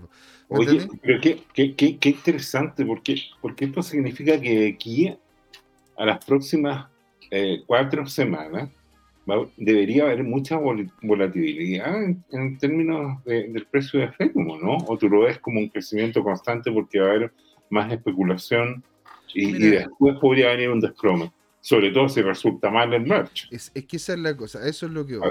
Porque imagínate si de repente, ¿qué pasaría con el precio del Bitcoin si estuviese abajo una semana o un día? Será cero. Y es porque en realidad, ¿en dónde, en, dónde está el valor del producto? Está en la confianza que uno le tiene.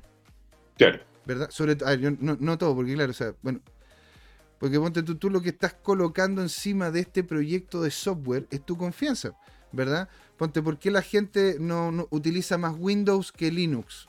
Siendo que Linux, si se aprende a utilizar, es más dúctil, es más interesante, es más potente, es más de todo que Windows. Porque, porque Windows está posicionado y la gente dice, oye, me voy a la segura con Windows porque todo funciona ahí.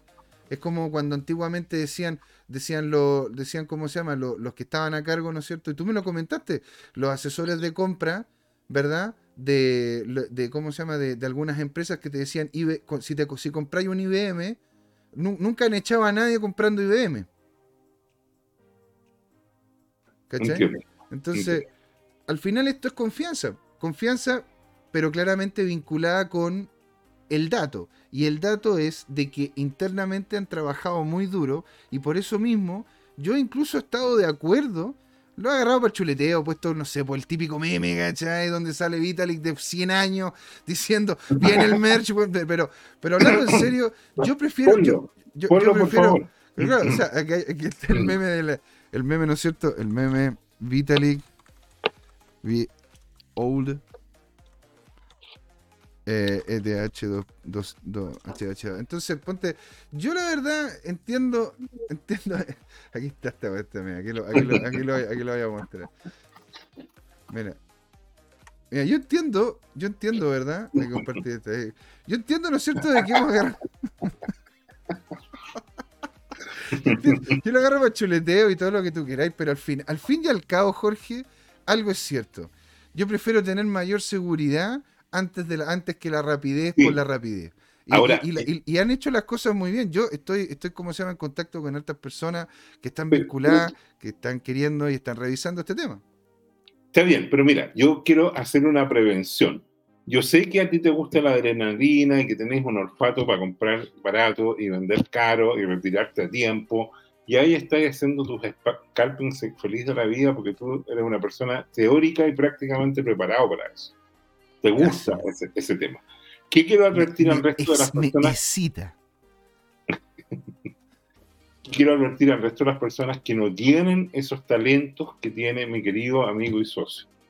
Que lo que pasa es que cuando Ethereum termina esta migración, que eventualmente puede ser muy exitosa, y por lo tanto se haga un premio por, por el precio de, su, de la valorización de su token, por haber hecho la migración y tener la tecnología funcionando, lo que va a ocurrir después, después de un periodo de, euforia, digamos, es que, es que va a venir la realidad. ¿Y cuál es el punto de vista de mi, eh, desde mi eh, perspectiva de esa realidad?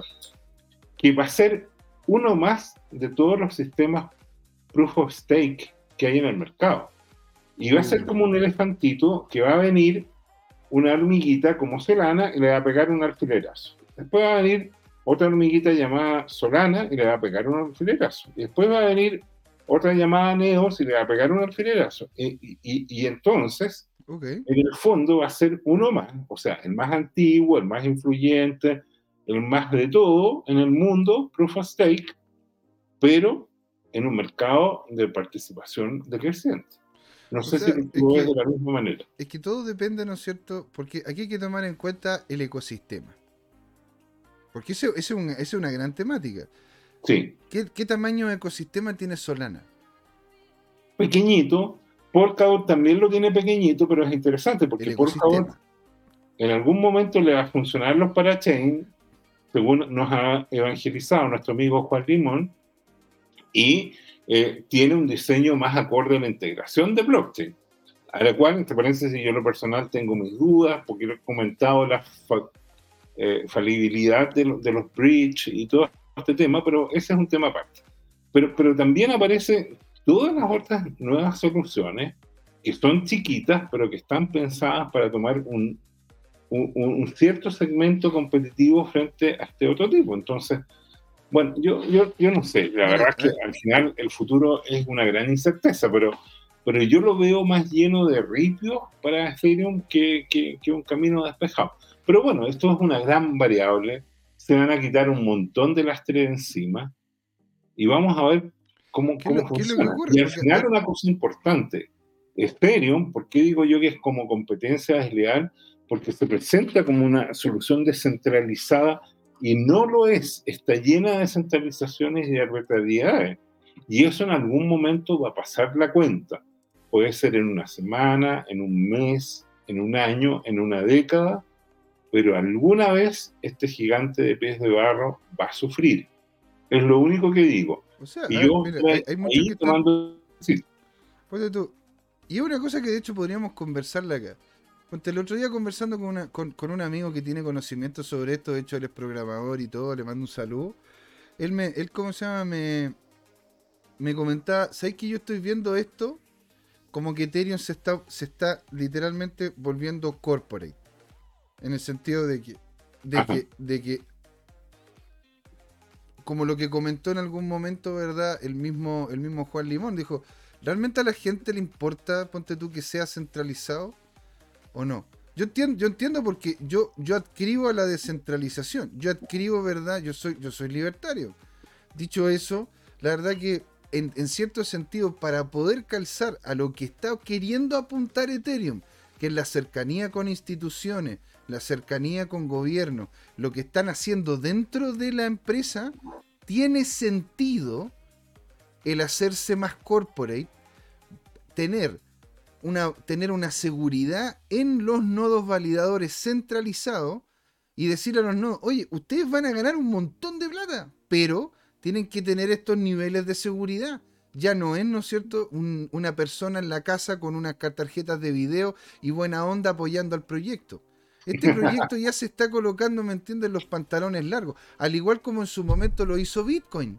Bitcoin se hizo también corporate, por eso también los fondos de inversión lo compran, por eso también hay, hay, fondos estatales que lo han comprado, por eso también hay empresas que se dedican a eso y grandes mineras que están, que están haciendo grandes cosas.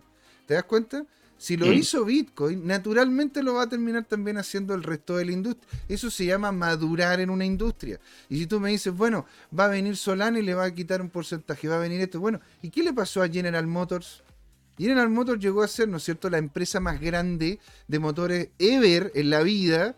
Y, y ahora, lo, ¿cuáles son las empresas más grandes? Empresas japonesas porque hicieron mejor las cosas. ¿Y por qué lo hicieron mejor? Porque se entraron al mercado, porque el mercado siempre tiene la razón, porque el mercado es el mercado, es el mercado. ¿Te das cuenta ahora? Yo, yo por eso me considero una persona poliamorosa. ¿Por qué? Porque yo, la verdad, no soy nadie para dar cuenta de quiénes van a ser los ganadores. Por eso siempre esto es sincera asesoría financiera, solamente una opinión excepto de que a mí hay un pago correspondiente y me pega una sentada de semanas para poderte decir exactamente qué es lo que creo que va a ocurrir con un porcentaje importante de, seguridad. y a un, corto, a un corto plazo, ¿me entendí? Yo no te van a andar diciendo qué es lo que va a ocurrir de aquí a un año. No vengáis con eso. Entonces, ¿yo aquí voy con esta cuestión? ¿No es cierto? Bueno, Javier Salinas nos dice, bueno, nos dice, Javier Salinas dice, puede ser, Jorge, pero con un soporte financiero que no tiene ninguno de los otros, hablando de Ethereum. Jerkovich nos dice, Ethereum es el nuevo COBOL. Mira, eso lo podríamos conversar, ¿eh? porque en realidad muchos no saben lo que es COBOL, que es un lenguaje de programación, ¿verdad, Jorge? Sí, lo es. ¿Viste? Si, están tan atrasados todos, están... Bueno, ya sea que estén, dice, ya sea que están, dice, dice Javier Salinas, activados los nodos de POS y la mayor cantidad de nodos están en Europa y en Estados Unidos. Y la, mayoría en gran, grandes servidores como Amazon. Exactamente. O sea, al final, ¿verdad? Esto va a terminar colocándose los pantalones largos, se va a hacer mucho más corporate y puede eso, Jorge, que entregue dos cosas positivas, pero dos cosas negativas. Dos cosas positivas.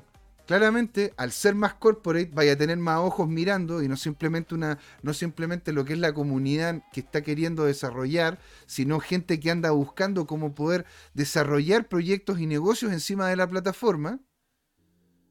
Y la segunda, que es una estructura más regulada.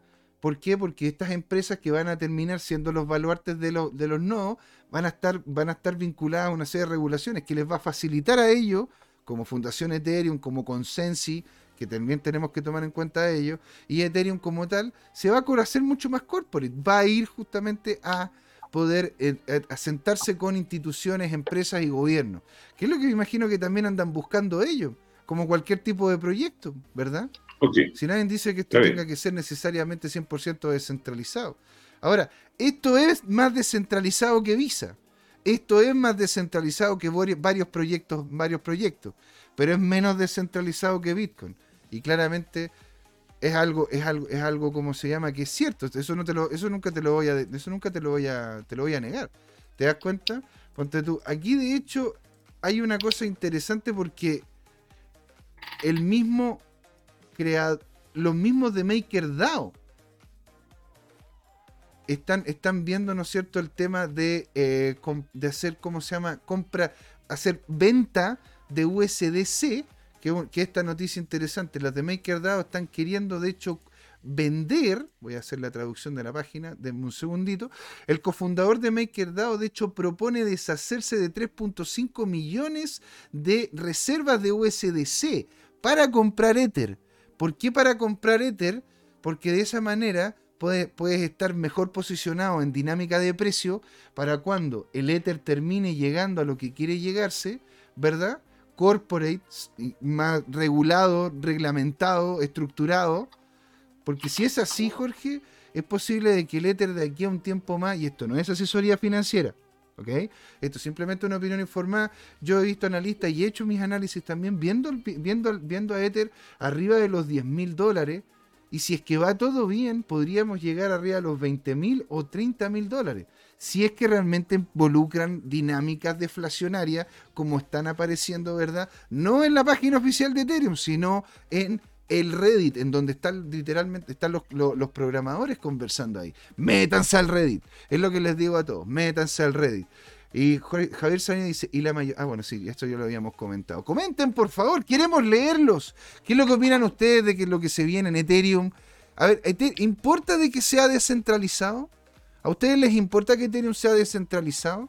¿A ustedes les eh, importa eh, que, que, Evidente, José Miguel. Ahora, la, gran pregunta es, ¿qué entiendes tú que es la principal ventaja de que algo sea descentralizado? La principal ventaja, bueno, de hecho... ¿En qué, en qué se traduce porque, porque alguien usa una yo, yo personalmente no tengo problema. Bueno, Jorge, Jorge, yo no tengo problema que mi computador sea, que mi computador sea un Lenovo. A mí, a, no me importa si lo que yo voy a utilizar como herramienta, que es lo que es Ethereum, con su ecosistema, ¿me entendí? Tenga la marca que tenga. A mí me importa. ¿A ti te importa realmente, no es cierto, de que, de que sea un Apple o, bueno, es que tú ocupáis Apple? Pero... A, ver, a ver, pero espérate un poco. Tierra Luna. No, pero ponte tú. A mí, no era a una solución verdaderamente descentralizada. y mira lo que pasó. Exacto. Ahora, ojo.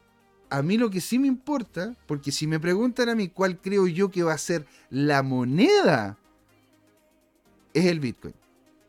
Pero otra cosa diferente es que hayan proyectos como Ethereum, ¿no es cierto?, que le saquen partido a la tecnología que se implementó, fuertemente con Bitcoin y que ahora, como ellos lo utilizan, le están sacando partido y tenemos todo un ecosistema como herramienta para poderlo utilizar.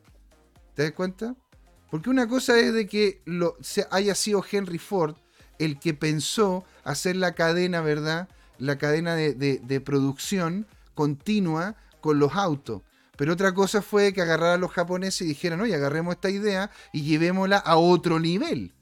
Y ahí apareció el Just in Time y toda una serie de cosas que han hecho de que Toyota y, en este momento Toyota y, y, ¿Cuál era la otra? Era Toyota y...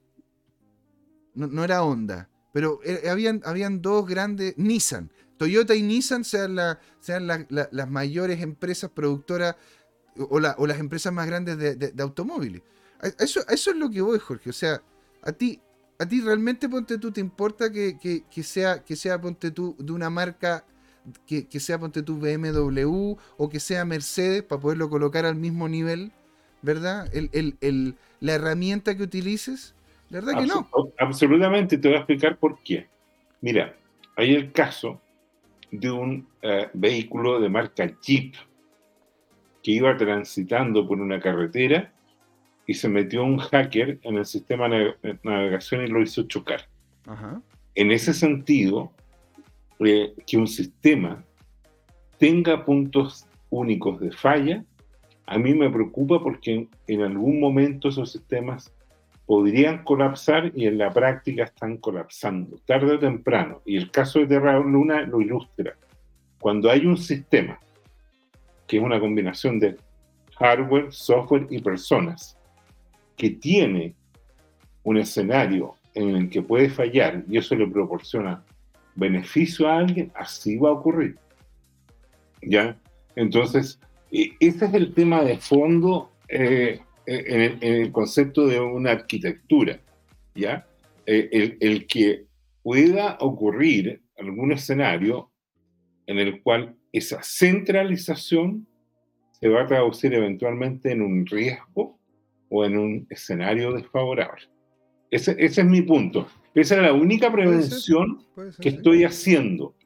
Ahora, insisto, con respecto al tema del token, yo no me, no, me, no me voy a meter respecto a si tú tomas posiciones cortas, largas, en futuros o, o o lo que fuera, porque tú eres un maestro en eso.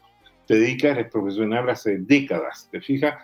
Eh, lo que yo estoy haciendo mi prevención es como más del punto de vista de, de alguien que, que, tiene experiencia teórica y práctica en software, en hardware y en sistemas con personas. ¿ya?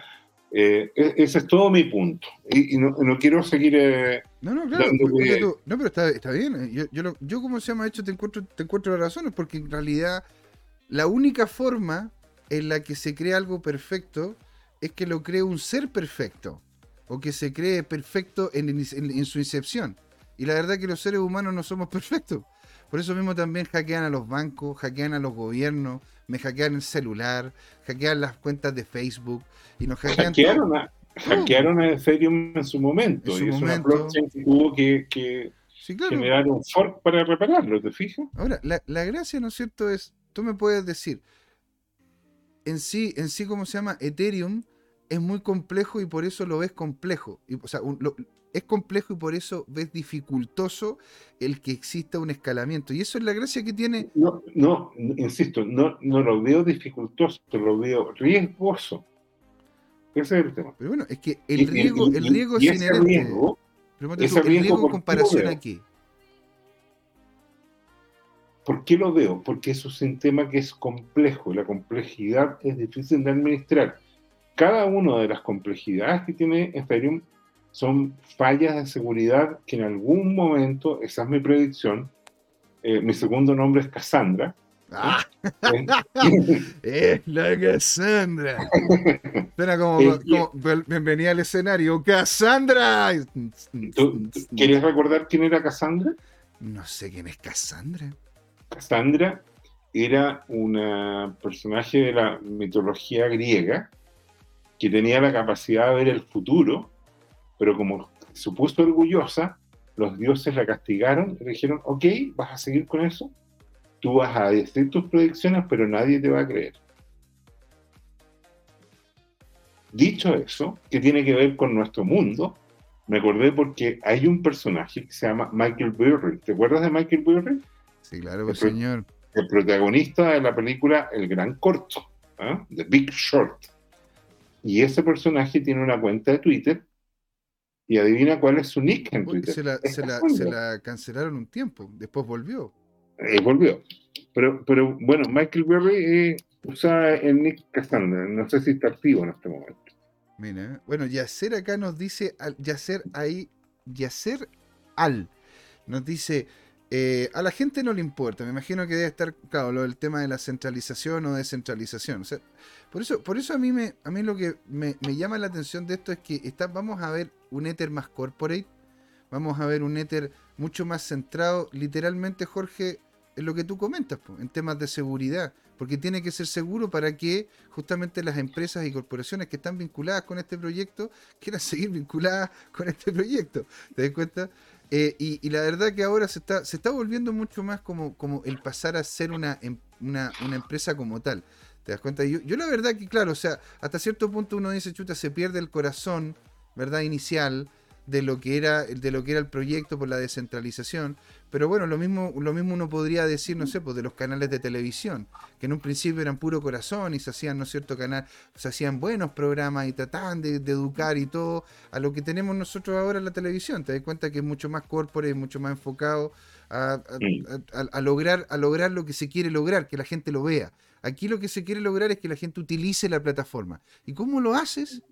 Cambiando la estructura de tokenomía, cambiando la estructura de tokenomía, sacando al minero que de repente coloca al minero, pero se va a la casa y, la verdad que chuta, ¿para qué tenía el minero? Porque no le cae en la otra, entonces lo vende y ya se perdió esa capacidad de minería que tenía, ¿no es cierto?, con ese otro minero, entonces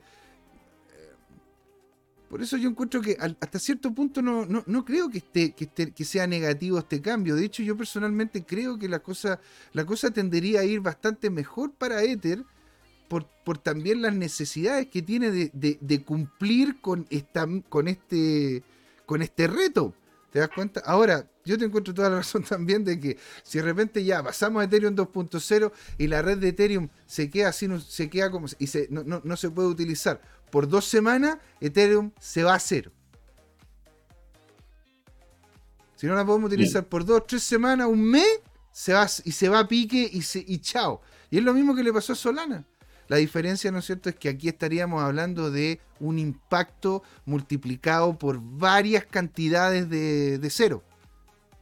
¿Cachai? Por varias cantidades de, de, Porque imagínate los volúmenes de capital que están moviéndose en este momento dentro de Ethereum. ¿Qué es eso? Es una herramienta.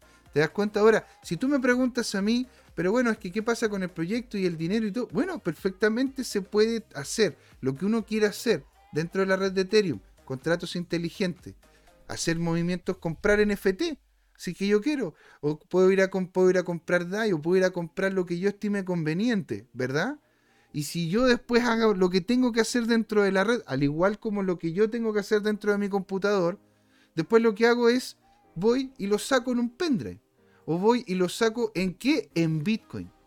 Porque es lo que yo quiero en una de esas tener como moneda o lo que yo veo como moneda futuro.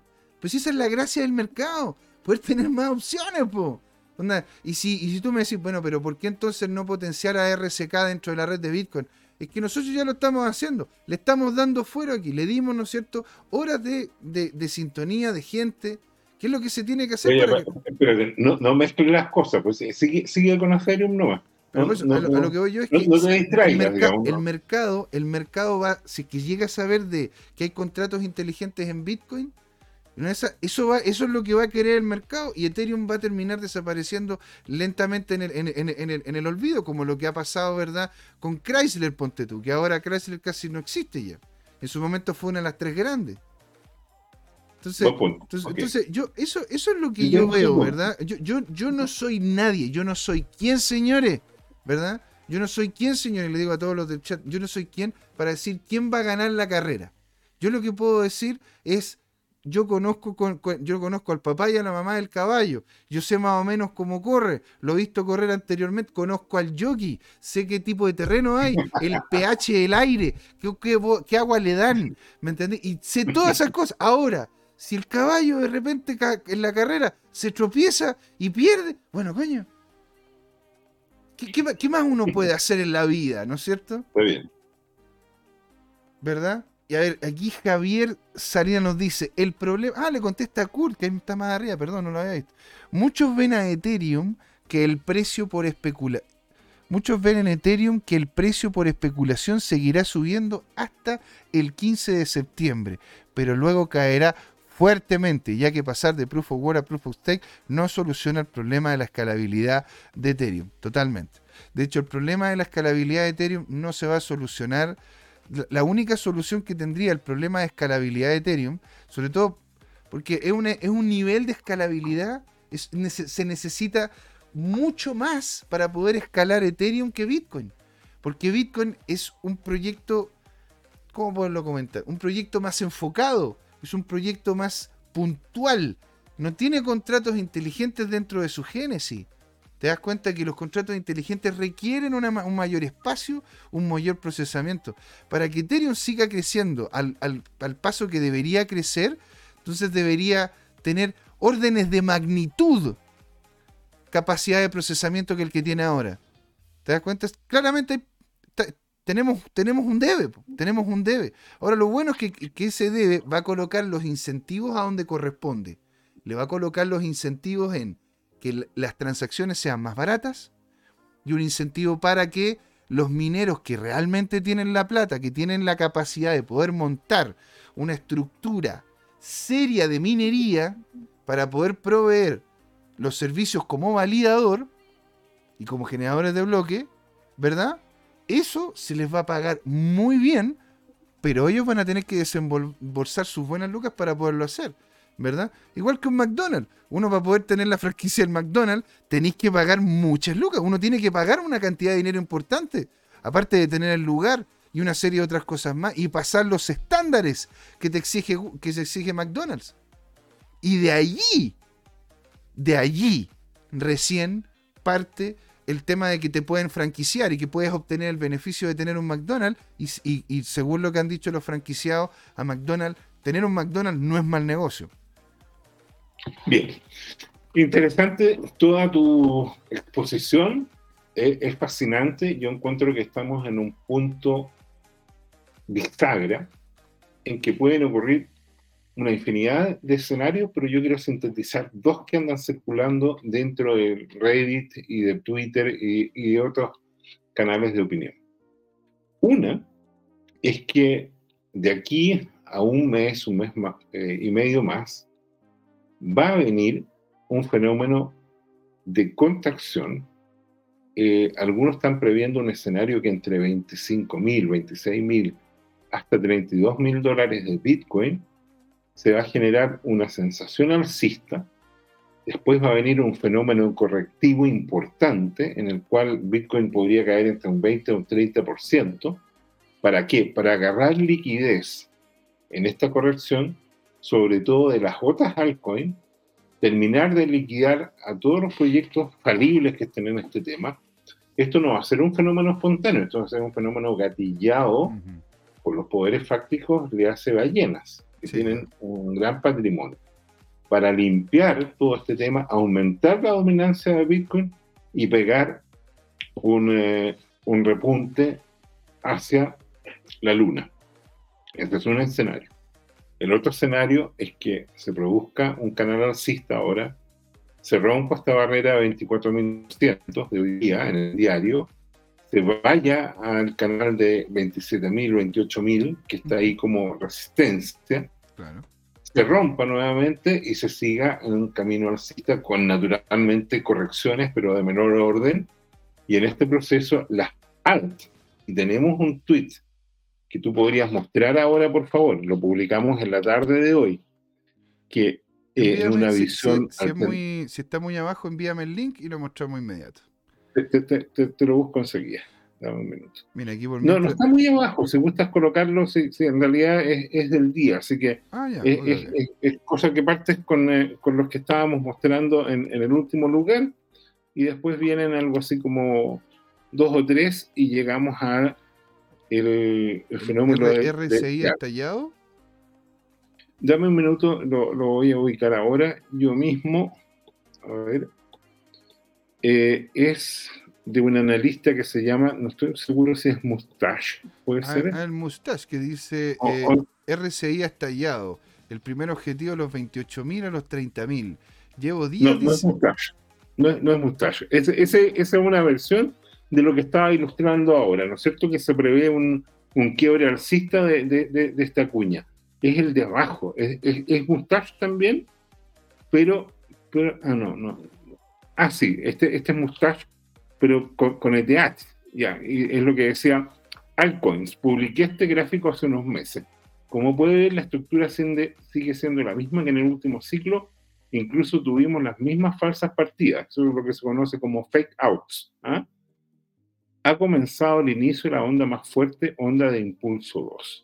Ya, entonces este, este es una, un, un esquema, ¿no es cierto? Y se toma Ethereum como un ejemplo de las altcoins que van a explotar. De hecho, aquí estaría aumentando, entre comillas, la proporción de ETH sobre BTC. O sea, este, este es un alza fuerte porque no es solamente sobre USD o USDT, sino que es eh, sobre BTC como factor correctivo. O sea, se ve una, una, alza impulsiva grande en el segundo semestre, una capitalización. Esto, esto es, eh, es, como potente. No, sé si lo ves tú. Sí, claro. O sea, es que de hecho yo... Eh, lo que ocurre es que por lo general...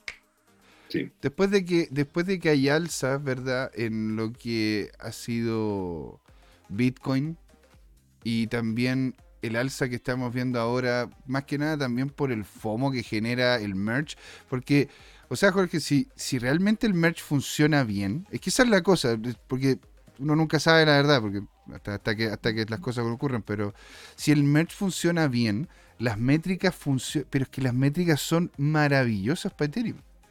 Sobre todo si es que el, ecosistema sigue creciendo porque va a ser mucho más fácil. De hecho, ¿por qué Binance le está ganando terreno a Ethereum? Por los costos de transacción. Ok. Ya. Entonces, entonces aquí, y, si más encima tomamos en cuenta de que la dinámica va a ser deflacionaria y tú en vez de, en vez de tener que pagar 0, y algo Ethereum para mover algo, 0,0 y algo, vas a pagar 0,000000002. ¿Son 8 ceros? Una cosa así. Sí, Entonces, e, Esa, es la, esa es la gran cosa. Y dime tú, si yo, yo llegara y dijera, a ver, voy a crear entonces toda una blockchain encima o, crear toda una estructura si realmente ya esto está hecho, o sea, tú tratarías de armar un auto de cero si te puedes comprar un auto por, por, por una cantidad de, no sé, tres meses de sueldo, dos meses de sueldo. No, sí, los ingenieros estamos diseñados para no andar reinventando la rueda. Pues, Es que eso somos los seres humanos, pues Jorge. O sea, al final, al final todo termina, todo es un remix. Hay un documental muy bueno, se lo recomiendo. Se llama Todo es un remix. Y, que habla sobre el, que el remix son las, nosotros las canciones que estamos ocupando, escuchando ahora, son, son canciones que ya pasaron, pero que la están volviendo a ocupar, y la moda pasa lo mismo, y la y todo es igual. Si todo en ese sentido todo es igual, solamente que son olas. Y aquí lo que estamos viendo, ¿no es cierto?, es de que la primera empresa grande, Bitcoin, o sea, la primera empresa grande del, mundo, del, del, mundo, ¿cómo se llama?, blockchain, se está volviendo corporate y se está volviendo corporate con un ecosistema gigantesco. ¿Te das cuenta? Esto es como cuando, esto, esto es como cuando Facebook salió, salió público. Es un tema importante. De hecho, por eso mismo también yo aquí encontré una, un título ¿verdad? Que lo, encuentro interesante porque dice, y, aquí el hombre declara, voy a traducirlo, aquí el hombre comenta, dice, ¿por qué el 15 de septiembre del 2022 es un día histórico para el criptosector? Ya dice, en un tuit publicado el 12 de agosto, Vitaly Putin, lo que comentas tú, dijo de, eh, eh, señaló que los desarrolladores habían arreglado la cantidad de hashes para que quedaban por minar. ¿No es cierto? Y ahí sale, ahí sale, ¿cómo se llama? El gráfico que mostramos, y que dice que ya el ensayo general de fusión fue realizado, en donde Ethereum el 10 de agosto se logró llevar a cabo con éxito la tercera y la última red de entorno de prueba, la testnet para la merge. Y las últimas tres han salido, han, salido bastante bien. La primera tuvo problemas, las últimas dos no ha tenido, no ha tenido, no ha tenido mayor drama hasta ahora. Que se sepa o que por lo menos haya salido en las noticias. Incluso, incluso mientras Ethereum trabaja para eliminar la minería de la red, vale la pena señalar que varios jugadores de la cadena de bloques se han, pues, se han opuesto a la actualización con la especulación que podría optar por una bifurcación eh, para conservar el estado de prueba de trabajo, que es lo que estábamos hablando anteriormente. ¿Nos podríamos mostrar el tweet donde está el hombre que creó el Ethereum, el Ethereum Classic que fue, que fue como sea el ah, pero, pero es, muy simple, yo creo que es el último que, eh, o el primero desde el comienzo. A ver, vamos, voy, a, voy a buscarlo por mientras acá. Ahora, yo quería, yo quería preguntarte, Jorge, ¿habría alguna, habría una, una dificultad? ¿Cuál, sería, ¿Cuál es la dificultad, Jorge, de mezclar dos blockchains? ¿Es muy complejo hacer que una blockchain se canse con la otra? ¿Cuáles son las dificultades técnicas que están sobrellevando en este momento el equipo, el equipo de Ethereum?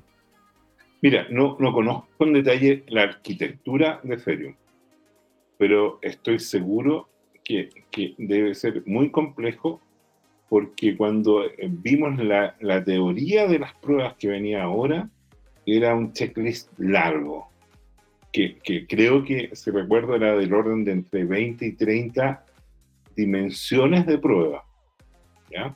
Y, y, estoy seguro que cada uno de esos ítems, como general, seguramente tenía decenas o eventualmente cientos de detalles técnicos.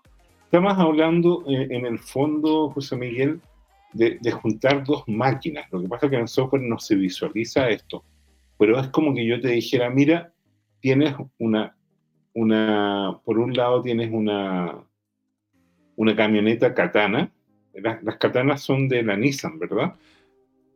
Y por otro lado tienes una Chevrolet Silverado y ahora se van a juntar las dos y vas a, vas a seguir funcionando con el chasis de una y con el motor de la otra. Imagínate.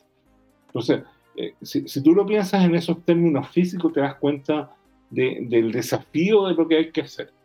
Eh, y, aquí yo te diría que es, es, algo parecido, lo que pasa es que es de naturaleza un poco más abstracta, ¿no? Porque se ve que al final son eh, código digital, digamos. ¿Te fijas? Y eso vive todo de manera como homogénea dentro de un disco duro, pero, pero los objetos en sí mismos, la arquitectura, la estructura, la funcionalidad son completamente distintos.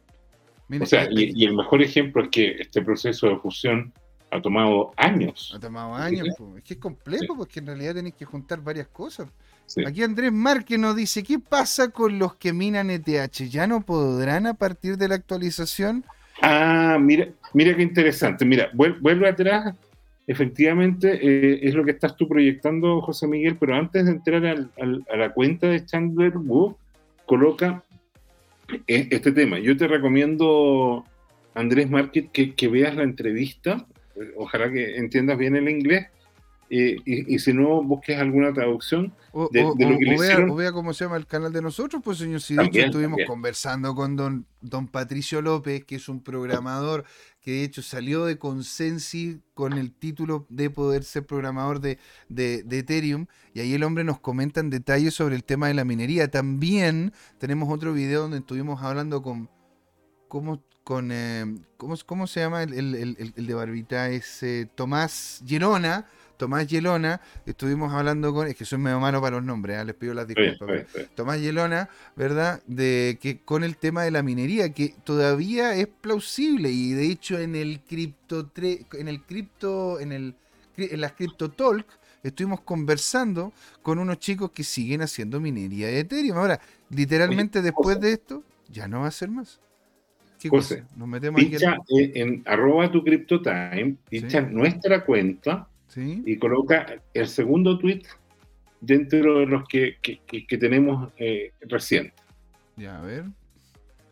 Tweets. Eh, Dice, la próxima caída fuerte que tenga Bitcoin mínimo 20%. ¿Esa es? ¿El CryptoProfe?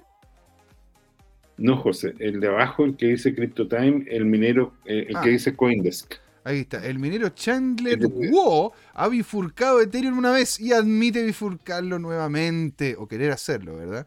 ¿Cuánto tiempo planea mantener el ETHW hasta el próximo no, no, era WETH, era ETHW. Sí, porque ese es el RAP. El otro debe ser, ¿no es cierto? Debe, ser el nombre que le quiere colocar el hombre al, al nuevo Ethereum que quiere sacar.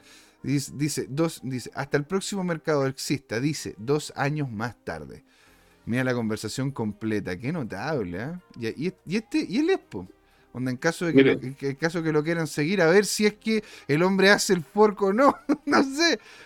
Mira, Cur70 dice, ¿qué sentirá Satoshi decepcionado de su experimento en relación que ha derivado en una jungla de especulación en redes pseudo descentralizadas? Sí, pero ETHW, exactamente, Cursalín. Mira, Kurt, te cuento algo, fíjate que eh, este tema apareció en las primeras conversaciones que tenían eh, en los foros eh, entre él, Adam Bach y, ¿cómo se llama? Alfini. Y, previeron absolutamente que iba a surgir toda esta, toda esta parafernalia de imitadores y scammers y todo el cuento. es, es inevitable. It is what it is. Sí. Porque en, realidad, en realidad ese es el mercado. O dime tú que en realidad, no sé, pues el, el que creó el pan debería haber quedado solamente ahí. mira, ahí tenemos una diferencia de principios tú y yo, que es fundamental. El mercado es correcto que aproveches las oportunidades dentro de lo que la ley y las normas y la ética le permitan. Entonces, eh, cuando, cuando tú generas eh, proyectos que son derechamente estafas, no tienes que esperar a que se transforme un delito para decir, mira, ves, el mercado no validó, porque al final el mercado puede validar una estafa, pero es ilegal. Es, como cuando, por ejemplo, te venden una vacuna que no es, o te pasan un preservativo que no funciona, de mala calidad, o lo que fuera. Es un tema de, eh, de, de, insisto, las dos cosas, de lo que es legal y también de lo que es ético. Y el problema es que la ética no la venden en el mercado, pero la ética es consustancial a vivir en sociedad. Y el tema de fondo es que cuando tú descuidas la ética, eh, produces, o cuando está ausente la ética, produces daño y ese daño puede ser a escalas gigantescas. ¿Te fijas? Por ejemplo, eh, eh, ya, ya, mencioné los casos, una vacuna que no funciona, una vacuna que daña. Eh, ahí, ahí, tienes ejemplos, puede, puede, que circule perfecto en el mercado. De hecho, por ejemplo, en esta situación de pandemia, se permitió violar normas sanitarias estrictas que hace que cada elemento que tú te inyectas, que esto es notable, así como está regulado lo que tú puedes comer por normas sanitarias, lo que tú comas dentro de todo no es tan crítico, porque tú lo comes y tienes la barrera de que si es pernicioso, puede reaccionar tu cavidad bucal o tu garganta o tu estómago antes de que por los intestinos o por, los diferentes órganos difunda tu cuerpo. O sea, tienes instancias como de defensa, por así decirlo. En el caso que vas y te inyectas algo, quedas, entre comillas, inerme. Es cierto, tienes tu sistema inmunológico. Tu sistema inmunológico es un verdadero ejército que tiene de todo para defenderte. Tiene tanques, tiene comandos, tiene marines, tiene de todo. El sistema inmunológico tiene cientos de tipos de, células T, células eh, CD, CD4, CD8, etc. Tiene unas células que se llaman los natural killers, ya que son verdaderos ninjas de, tu sistema para defenderte.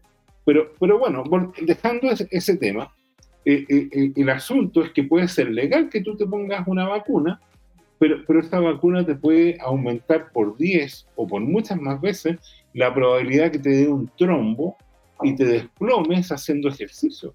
Y, y está documentado, y yo estoy, entre paréntesis, muy pro vacunas, ¿ya? En general, pero, pero han habido ciertos reportes que hay que verlo, donde algunas de las vacunas que se liberaron ahora han causado daño. ¿Te fijas? Entonces, e, esa, y, para qué te digo proyectos cripto, ¿no? no porque no quiero repetirme, lo hemos visto muchas veces, ¿ya? Eh, eh, el decir que algo esté libre, que el mercado lo valide, cuando definitivamente es un esquema de estafa o un esquema fallido, insisto, la gracia de Carjusa es que Carjusa el 2020 le describen, no conocía Terra Luna, le describen el algoritmo de estabilización y dijo que no va a funcionar, que es un riesgo y que es un esquema Ponzi. ¿Te fijas? Él, lo predijo un año y medio. Tú cuando presentaste Terra Luna, y ahí está grabado, eh, me dijiste todo el cuento, ¿y, qué te parece, Jorge? Yo te dije, mira, se camina como Ponzi, se escucha como Ponzi, se ve como Ponzi. Bueno, y fue un Ponzi, pues, se cayó. Era Ponzi, pues, entonces. lo que ocurre, lo que ocurre es que aquí, aquí, la gente. A ver, ¿quiénes fueron los que invirtieron ahí? Sí, pero ese es el punto, pues, José Miguel. Tú dices, no, porque los, los, gallos que, que, invirtieron ahí perdieron, perdimos, yo me escapé jabonado porque yo soy capo no, y algo entendido. Yo, no es que me escapé yo, yo, me, pero, yo, me escapé, pero... un problema conceptual. Un problema conceptual es que ese esquema Ponzi debió haber sido detenido con un esquema más proactivo de los organismos reguladores. No, yo no estoy de acuerdo con eso, pero para nada. ¿Y por qué? Porque, porque, no, en el momento, en el momento no estar de acuerdo contigo generó una pérdida de 60 mil millones, po. Pero es que bueno, esa pérdida de 60 mil millones, a ver, lo importante, ¿cómo se llama? Es que la gente, y es lo que yo le comentaba a la gente cuando también partía No mundo, tienes que perder 60 mil millones para preservar ese principio, José Miguel. No, pero es que... Ese es el tema. Es, que por eso, ¿por qué la, entonces, ¿por qué invertiste ahí? Esa es la pregunta. ¿Por qué invertiste porque ahí? Porque la, gente invirtió ahí porque menos educada que tú. Tú te escapaste jabonado. Mm. Esta cosa se gatilla dos, tres, cuatro semanas antes y tú estarías llorando mucho más de lo que estás llorando con el invierno cripto. O sea, es que, la, idea, es que yo tengo, yo tengo mis capitales, ¿no es cierto?, puestos en varios lados, que es lo que hemos dicho, Jorge. Pero, al final es como. entonces, pero por eso, aquí a la gente hay que enseñarle a que antes de cruzar la calle, tiene que mirar a ambos lados de la calle, ¿verdad? Porque si no, posiblemente le ocurra algo. Dicho eso, si tú quisiste cruzar sin mirar porque tenías la fe que no iba a pasar nada y después te pasó un camión por encima eso es el mercado. Aquí esto, esto no es para ponerse a llorar. Las cosas son porque son. Ahora, yo, yo ¿cómo se llama? Si que tú me hubieses dicho, no, es que esto fue creado desde el gobierno, a través de un partido político y que realmente esto involucra una, una, una dinámica casi estatal, ahí yo encuentro que sería un, un degeneramiento. Ahora, si es que me dices tú que estos fueron privados vinculados con privados, haciendo una posición entre privados, porque justamente ellos quisieron tomar esa opción, yo encuentro fantástico. Y de hecho no tendría que meterse ahí tampoco el Estado. Mira, porque ellos tomaron el riesgo de hacer esa cuestión. Mira, voy a sintetizar mi tema con otra crítica de principio que la he dicho antes, la voy a repetir y no quiero seguir explayándome. Mira, mira, Javier Salinas dice, mira, mercados tan regulados como el mercado hipotecario en Estados Unidos ha generado pérdidas peores y siguen igual. Yerko dice, los mineros de Ethereum se irán a Monero. Es muy posible. Eh, Javier Sariana le responde Andrés Márquez, dice, van a tener que apostar por generar un fork en la red actual, esperar que el token nacido del fork tenga algún valor, cero vender tu ASIC, o, ah, no, o vender tus, sus ASIC o tarjetas de video. Claro, pues si no podéis minar, ahora, ojo, hay varias monedas que también puedes minar y hay varios que están viendo la opción de cambiarse esas monedas porque hay algunos que siguen, van a seguir utilizando Proof of Work con la misma estructura de Ethereum, ¿sí? Pero ahora, volviendo al tema, porque esa es la cosa. Tú, tú comentas el tema moral y de los principios, como que la moralidad y los principios la, tenía, tiene que, ¿cómo se llama?, instituirse. Yo no hablé de moralidad, hablé de ética. De, eso, la, ética. Bueno, la, no, la ética, ¿no es cierto?, se enseña porque es una, es una forma de justamente hacer manejo de la moral. Porque la moral tenga un camino claro hacia dónde pueda ir. Eso es la ética. Porque uno puede, tener, puede ser un inmoral o un, un amoral o puede tener, ¿no es cierto?, niveles de moralidad que el, el camino, el camino es la ética, el que camina es el que tiene, el que tiene la moral y el que la lleva consigo. Eso es lo que dice, ¿no es cierto?, eh, ¿cómo se llama? Em, Marcos Aurelio. ¿Por qué? Porque Marco Aurelio vivió, en una época en donde no existían instituciones tan potentes que pudiesen involucrarse, ¿verdad? a tal nivel como en este momento lo están haciendo. Y el tema de la moral, el tema de la ética era primero enseñado en casa y segundo, el hombre o la mujer que tomaba una decisión tomaba consecuencia de aquello. Si uno va a vincularse con una dinámica, una dinámica que se sabe riesgosa y se hace con los ojos cerrados, entonces uno tiene que asumir las pérdidas al igual como lo he hecho yo un montón de veces, Jorge. Yo me equivoqué un montón de veces con las he equivocado por lo siguiente, mira. Ethereum tiene alguna chance. Entonces, es que en, ese, en, ese, en esa línea de pensamiento, entonces todo lo moral tenía, tendría que estar entonces realmente vinculado con el la Estado. Moral, saca la moral del, caso. Pero tú me contaste ¿Eh? de la moral. Yo me dijiste de la ética. la ética. es distinto. Pero es que bueno, la ética y la moral son, son dinámicas personales, pues, Jorge. No, estás equivocado, pero bueno. claro que sí, pues, hombre. Claro que sí. Y son, y son aprendidas en relación a cómo es que nosotros vemos a la gente de nuestro entorno. Pero son internas, porque yo a mí me pueden enseñar mil veces a no robar, pero yo, si es que lo necesito en una de esas, voy a tener que hacerlo y, terminaré robando. O en una de esas.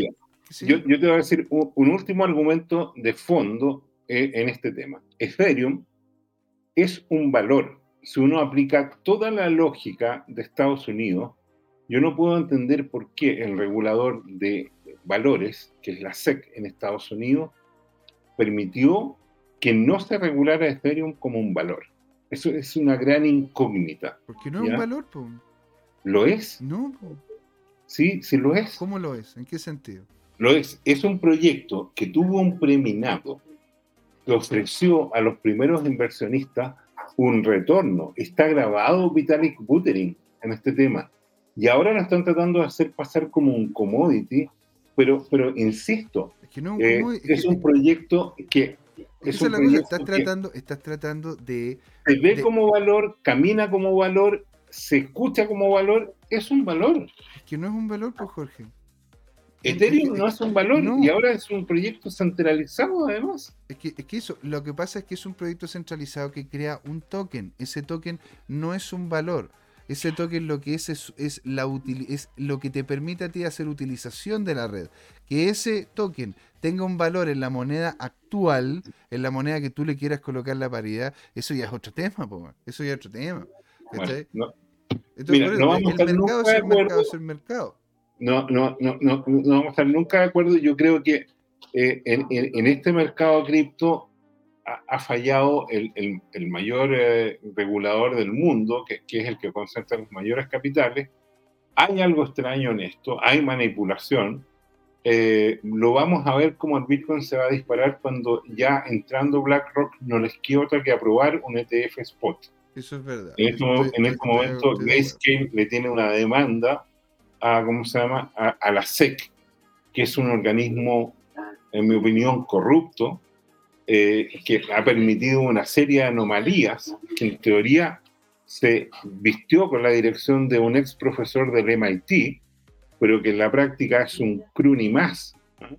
Es un tipo, eh, no sé, extraño, eh, cercano a lo mafioso, eh, y, que lleva un año y medio y no sacó una normativa para los proyectos cripto y, de alguna manera ha permitido esta proliferación de proyectos que funcionan en lo que tú llamas el mercado, que no es nada más que una jungla salvaje. Uy, lo que es todo. Lo que desregulada. No, no, no, no. Es que, es que, es que todo es una jungla. Estar así como no cualquiera se puede andar vendiendo vacunas o cosas inyectables, eh, porque, porque la sociedad tiene que tener un manejo... ¿Y qué pasa eh, con los privados que pueden hacer, ¿no es cierto?, como servicio el acto de hacer revisión de las vacunas. ¿Por qué tiene que estar regulado si es que pueden ser privados que estén desarrollando, ¿no es cierto?, los elementos necesarios para poder evaluar que otro privado está haciendo las cosas bien. porque, porque tú me dices porque el Estado, porque me dices tú que le, espérate, me dices tú entonces que el Estado tiene una moral superior no, a la del privado. Lo que, estoy, lo que estoy diciendo. Una ética superior al Estado. ¿El, Estado tiene una ética superior entonces, dices tú? No, no he dicho eso. ¿Por qué, por qué me tergiversas? Pero bueno. Estás diciendo regulación. Todo lo que es regulación es institución. Todo lo que es regulación es meter las manos. Todo lo que es regulación es justamente, ¿no es cierto?, que el tipo de la SEC, posiblemente haciendo una que otra cosa, ¿verdad? No estoy diciendo que lo haya sido, así que, pero eh, haciendo una que otra cosa puede llegar y estar justamente aplazando este tema. La regulación es un problema. la idea es que se maneje el esto mercado, El mercado sin regulación no es más perfecto que una hiperregulación. Pero entonces, ¿por qué, los lugares en donde hay menos regulación el mercado funciona mejor? Es que no tiene sentido lo que estás diciendo, pues, Jorge. Me estás diciendo de que en realidad lo que se tiene que hacer lo que no tiene sentido es que hayan miles de proyectos criptos sin regulación ¿Y por qué no? que se esté generando una pérdida social gigantesca. Solo el caso de, ¿Quiénes son esas personas que están colocando los dineros ahí? Gente que está asumiendo su riesgo. Por eso yo no entiendo, yo no entiendo por qué no es cierto si, por qué yo tendría que pagarle, ¿verdad? A una persona que justamente haga una regulación referente a un tema que si una persona que terminó perdiendo plata se metió ahí porque ella quiso sin hacer el estudio correspondiente, bueno, eso no es mi culpa, pues Jorge. Y esa es la cosa, o sea, uno se ve como que aquí nosotros tuviésemos que tener una, una, red de seguridad para que todo el mundo no tuviese ningún problema. Los problemas son diarios, las pérdidas son reales y los errores cuestan. Por eso mismo uno tiene que tomar, ¿no es cierto?, consideración todos los datos. Claro, tú me dices, bueno, pero es que entonces no todo el mundo va a tener el tiempo que tienes tú para poder invertir. bueno, entonces hace lo que hace perfecto lo que haces tú, siéntate en una moneda. Y una de esas Bitcoin es la solución. Una de esas no lo es. Porque tú lo quieres utilizar un poco más el riesgo lo asume uno y uno, con, uno como persona, uno como ser humano, tiene que asumir sus consecuencias. Y eso no lo tiene que tratar de hacer, ¿no es cierto?, el papá Estado, porque lo va a terminar haciendo mal. Porque todo lo que hace el Estado lo hace mal, desde la regulación hasta la implementación, desde, el, desde la concepción hasta la realización. Todo lo hace mal. Mira, aquí, ¿cómo se llama? Javier Salinas dice, los mercados están regulados. Bueno, ya lo comenté. Andrés, Andrés, Andrés Márquez nos dice, entonces BTC tendría más comunidad minera, ¿subiría su valor después de la actualización del ETH? Lo podríamos conversar, pero yo creo que ya para el siguiente programa. Javier Salinas dice aquí, los equipos de minería ETH nos sirven para la red de BTC. Y es cierto, esa es la respuesta, ¿no es cierto? Si tú tienes uno de minería, de ETH, no puedes para BTC. BTC tiene CHA 256, que es, un que es como sea un protocolo diferente.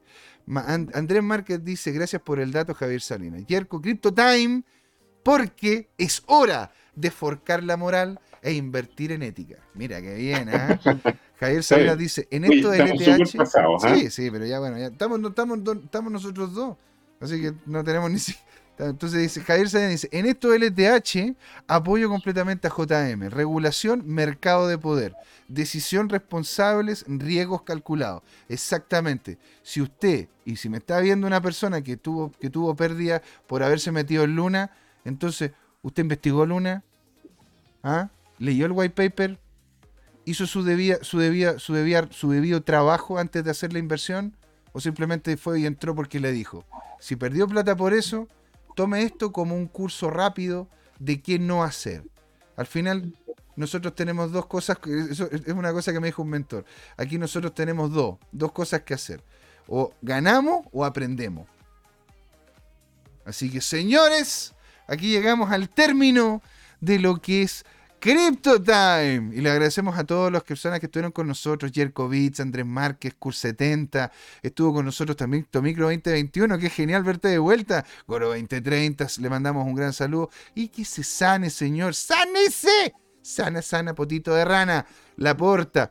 Eh, estuvo también con nosotros, ¿verdad? Aquí Luchito González comentando, comentando anteriormente. Estuvo don Juan Limón, que ahí hizo, hizo, hizo un pequeño aportecito. Le mandamos un gran saludo a Tomicro, a Camcita, a Hernán y a todos los grandes que siguen este canal. Señor, don Jorge, unas últimas palabras y vamos haciendo el cierre del programa, que ya estamos más que pasados. ya vamos a llegar nueve. No, eh, cerremos nomás. Esto fue Crypto Time. ¿Por qué, José Miguel? Porque fue hora de hablar de cripto, señores. Ahí nos vemos. Chao, chao. Chao, chao. Ya, Jorge. Buen fin de semana. Nos vemos en lunes.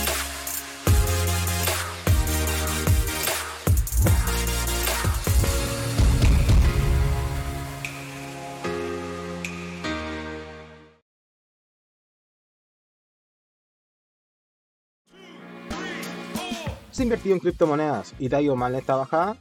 ¿Tienes criptoactivos y no sabes qué hacer con ellos? Entonces sintoniza este domingo y todos los domingos a las 19 horas por YouTube en el canal Crypto Time este nuevo programa, Crypto Trading Time. Hola amigas y amigos, antes de irnos les queríamos recordar que esta comunidad Crypto Time la hacemos todos. Así que siempre invitados a nuestros canales de difusión en Twitch, Twitter, YouTube, LinkedIn y Facebook. Búsquennos como CryptoTime con I latina, así, latinos como nosotros. Los esperamos para intercambiar información, hacer nuevos amigos y conexiones en este hermoso mundo del blockchain y las tecnologías descentralizadas. Los invitamos a suscribirse para recibir información sobre nuevos episodios y les mandamos un gran saludo de acá, Jorge Gatica y José Miguel. Nos vemos.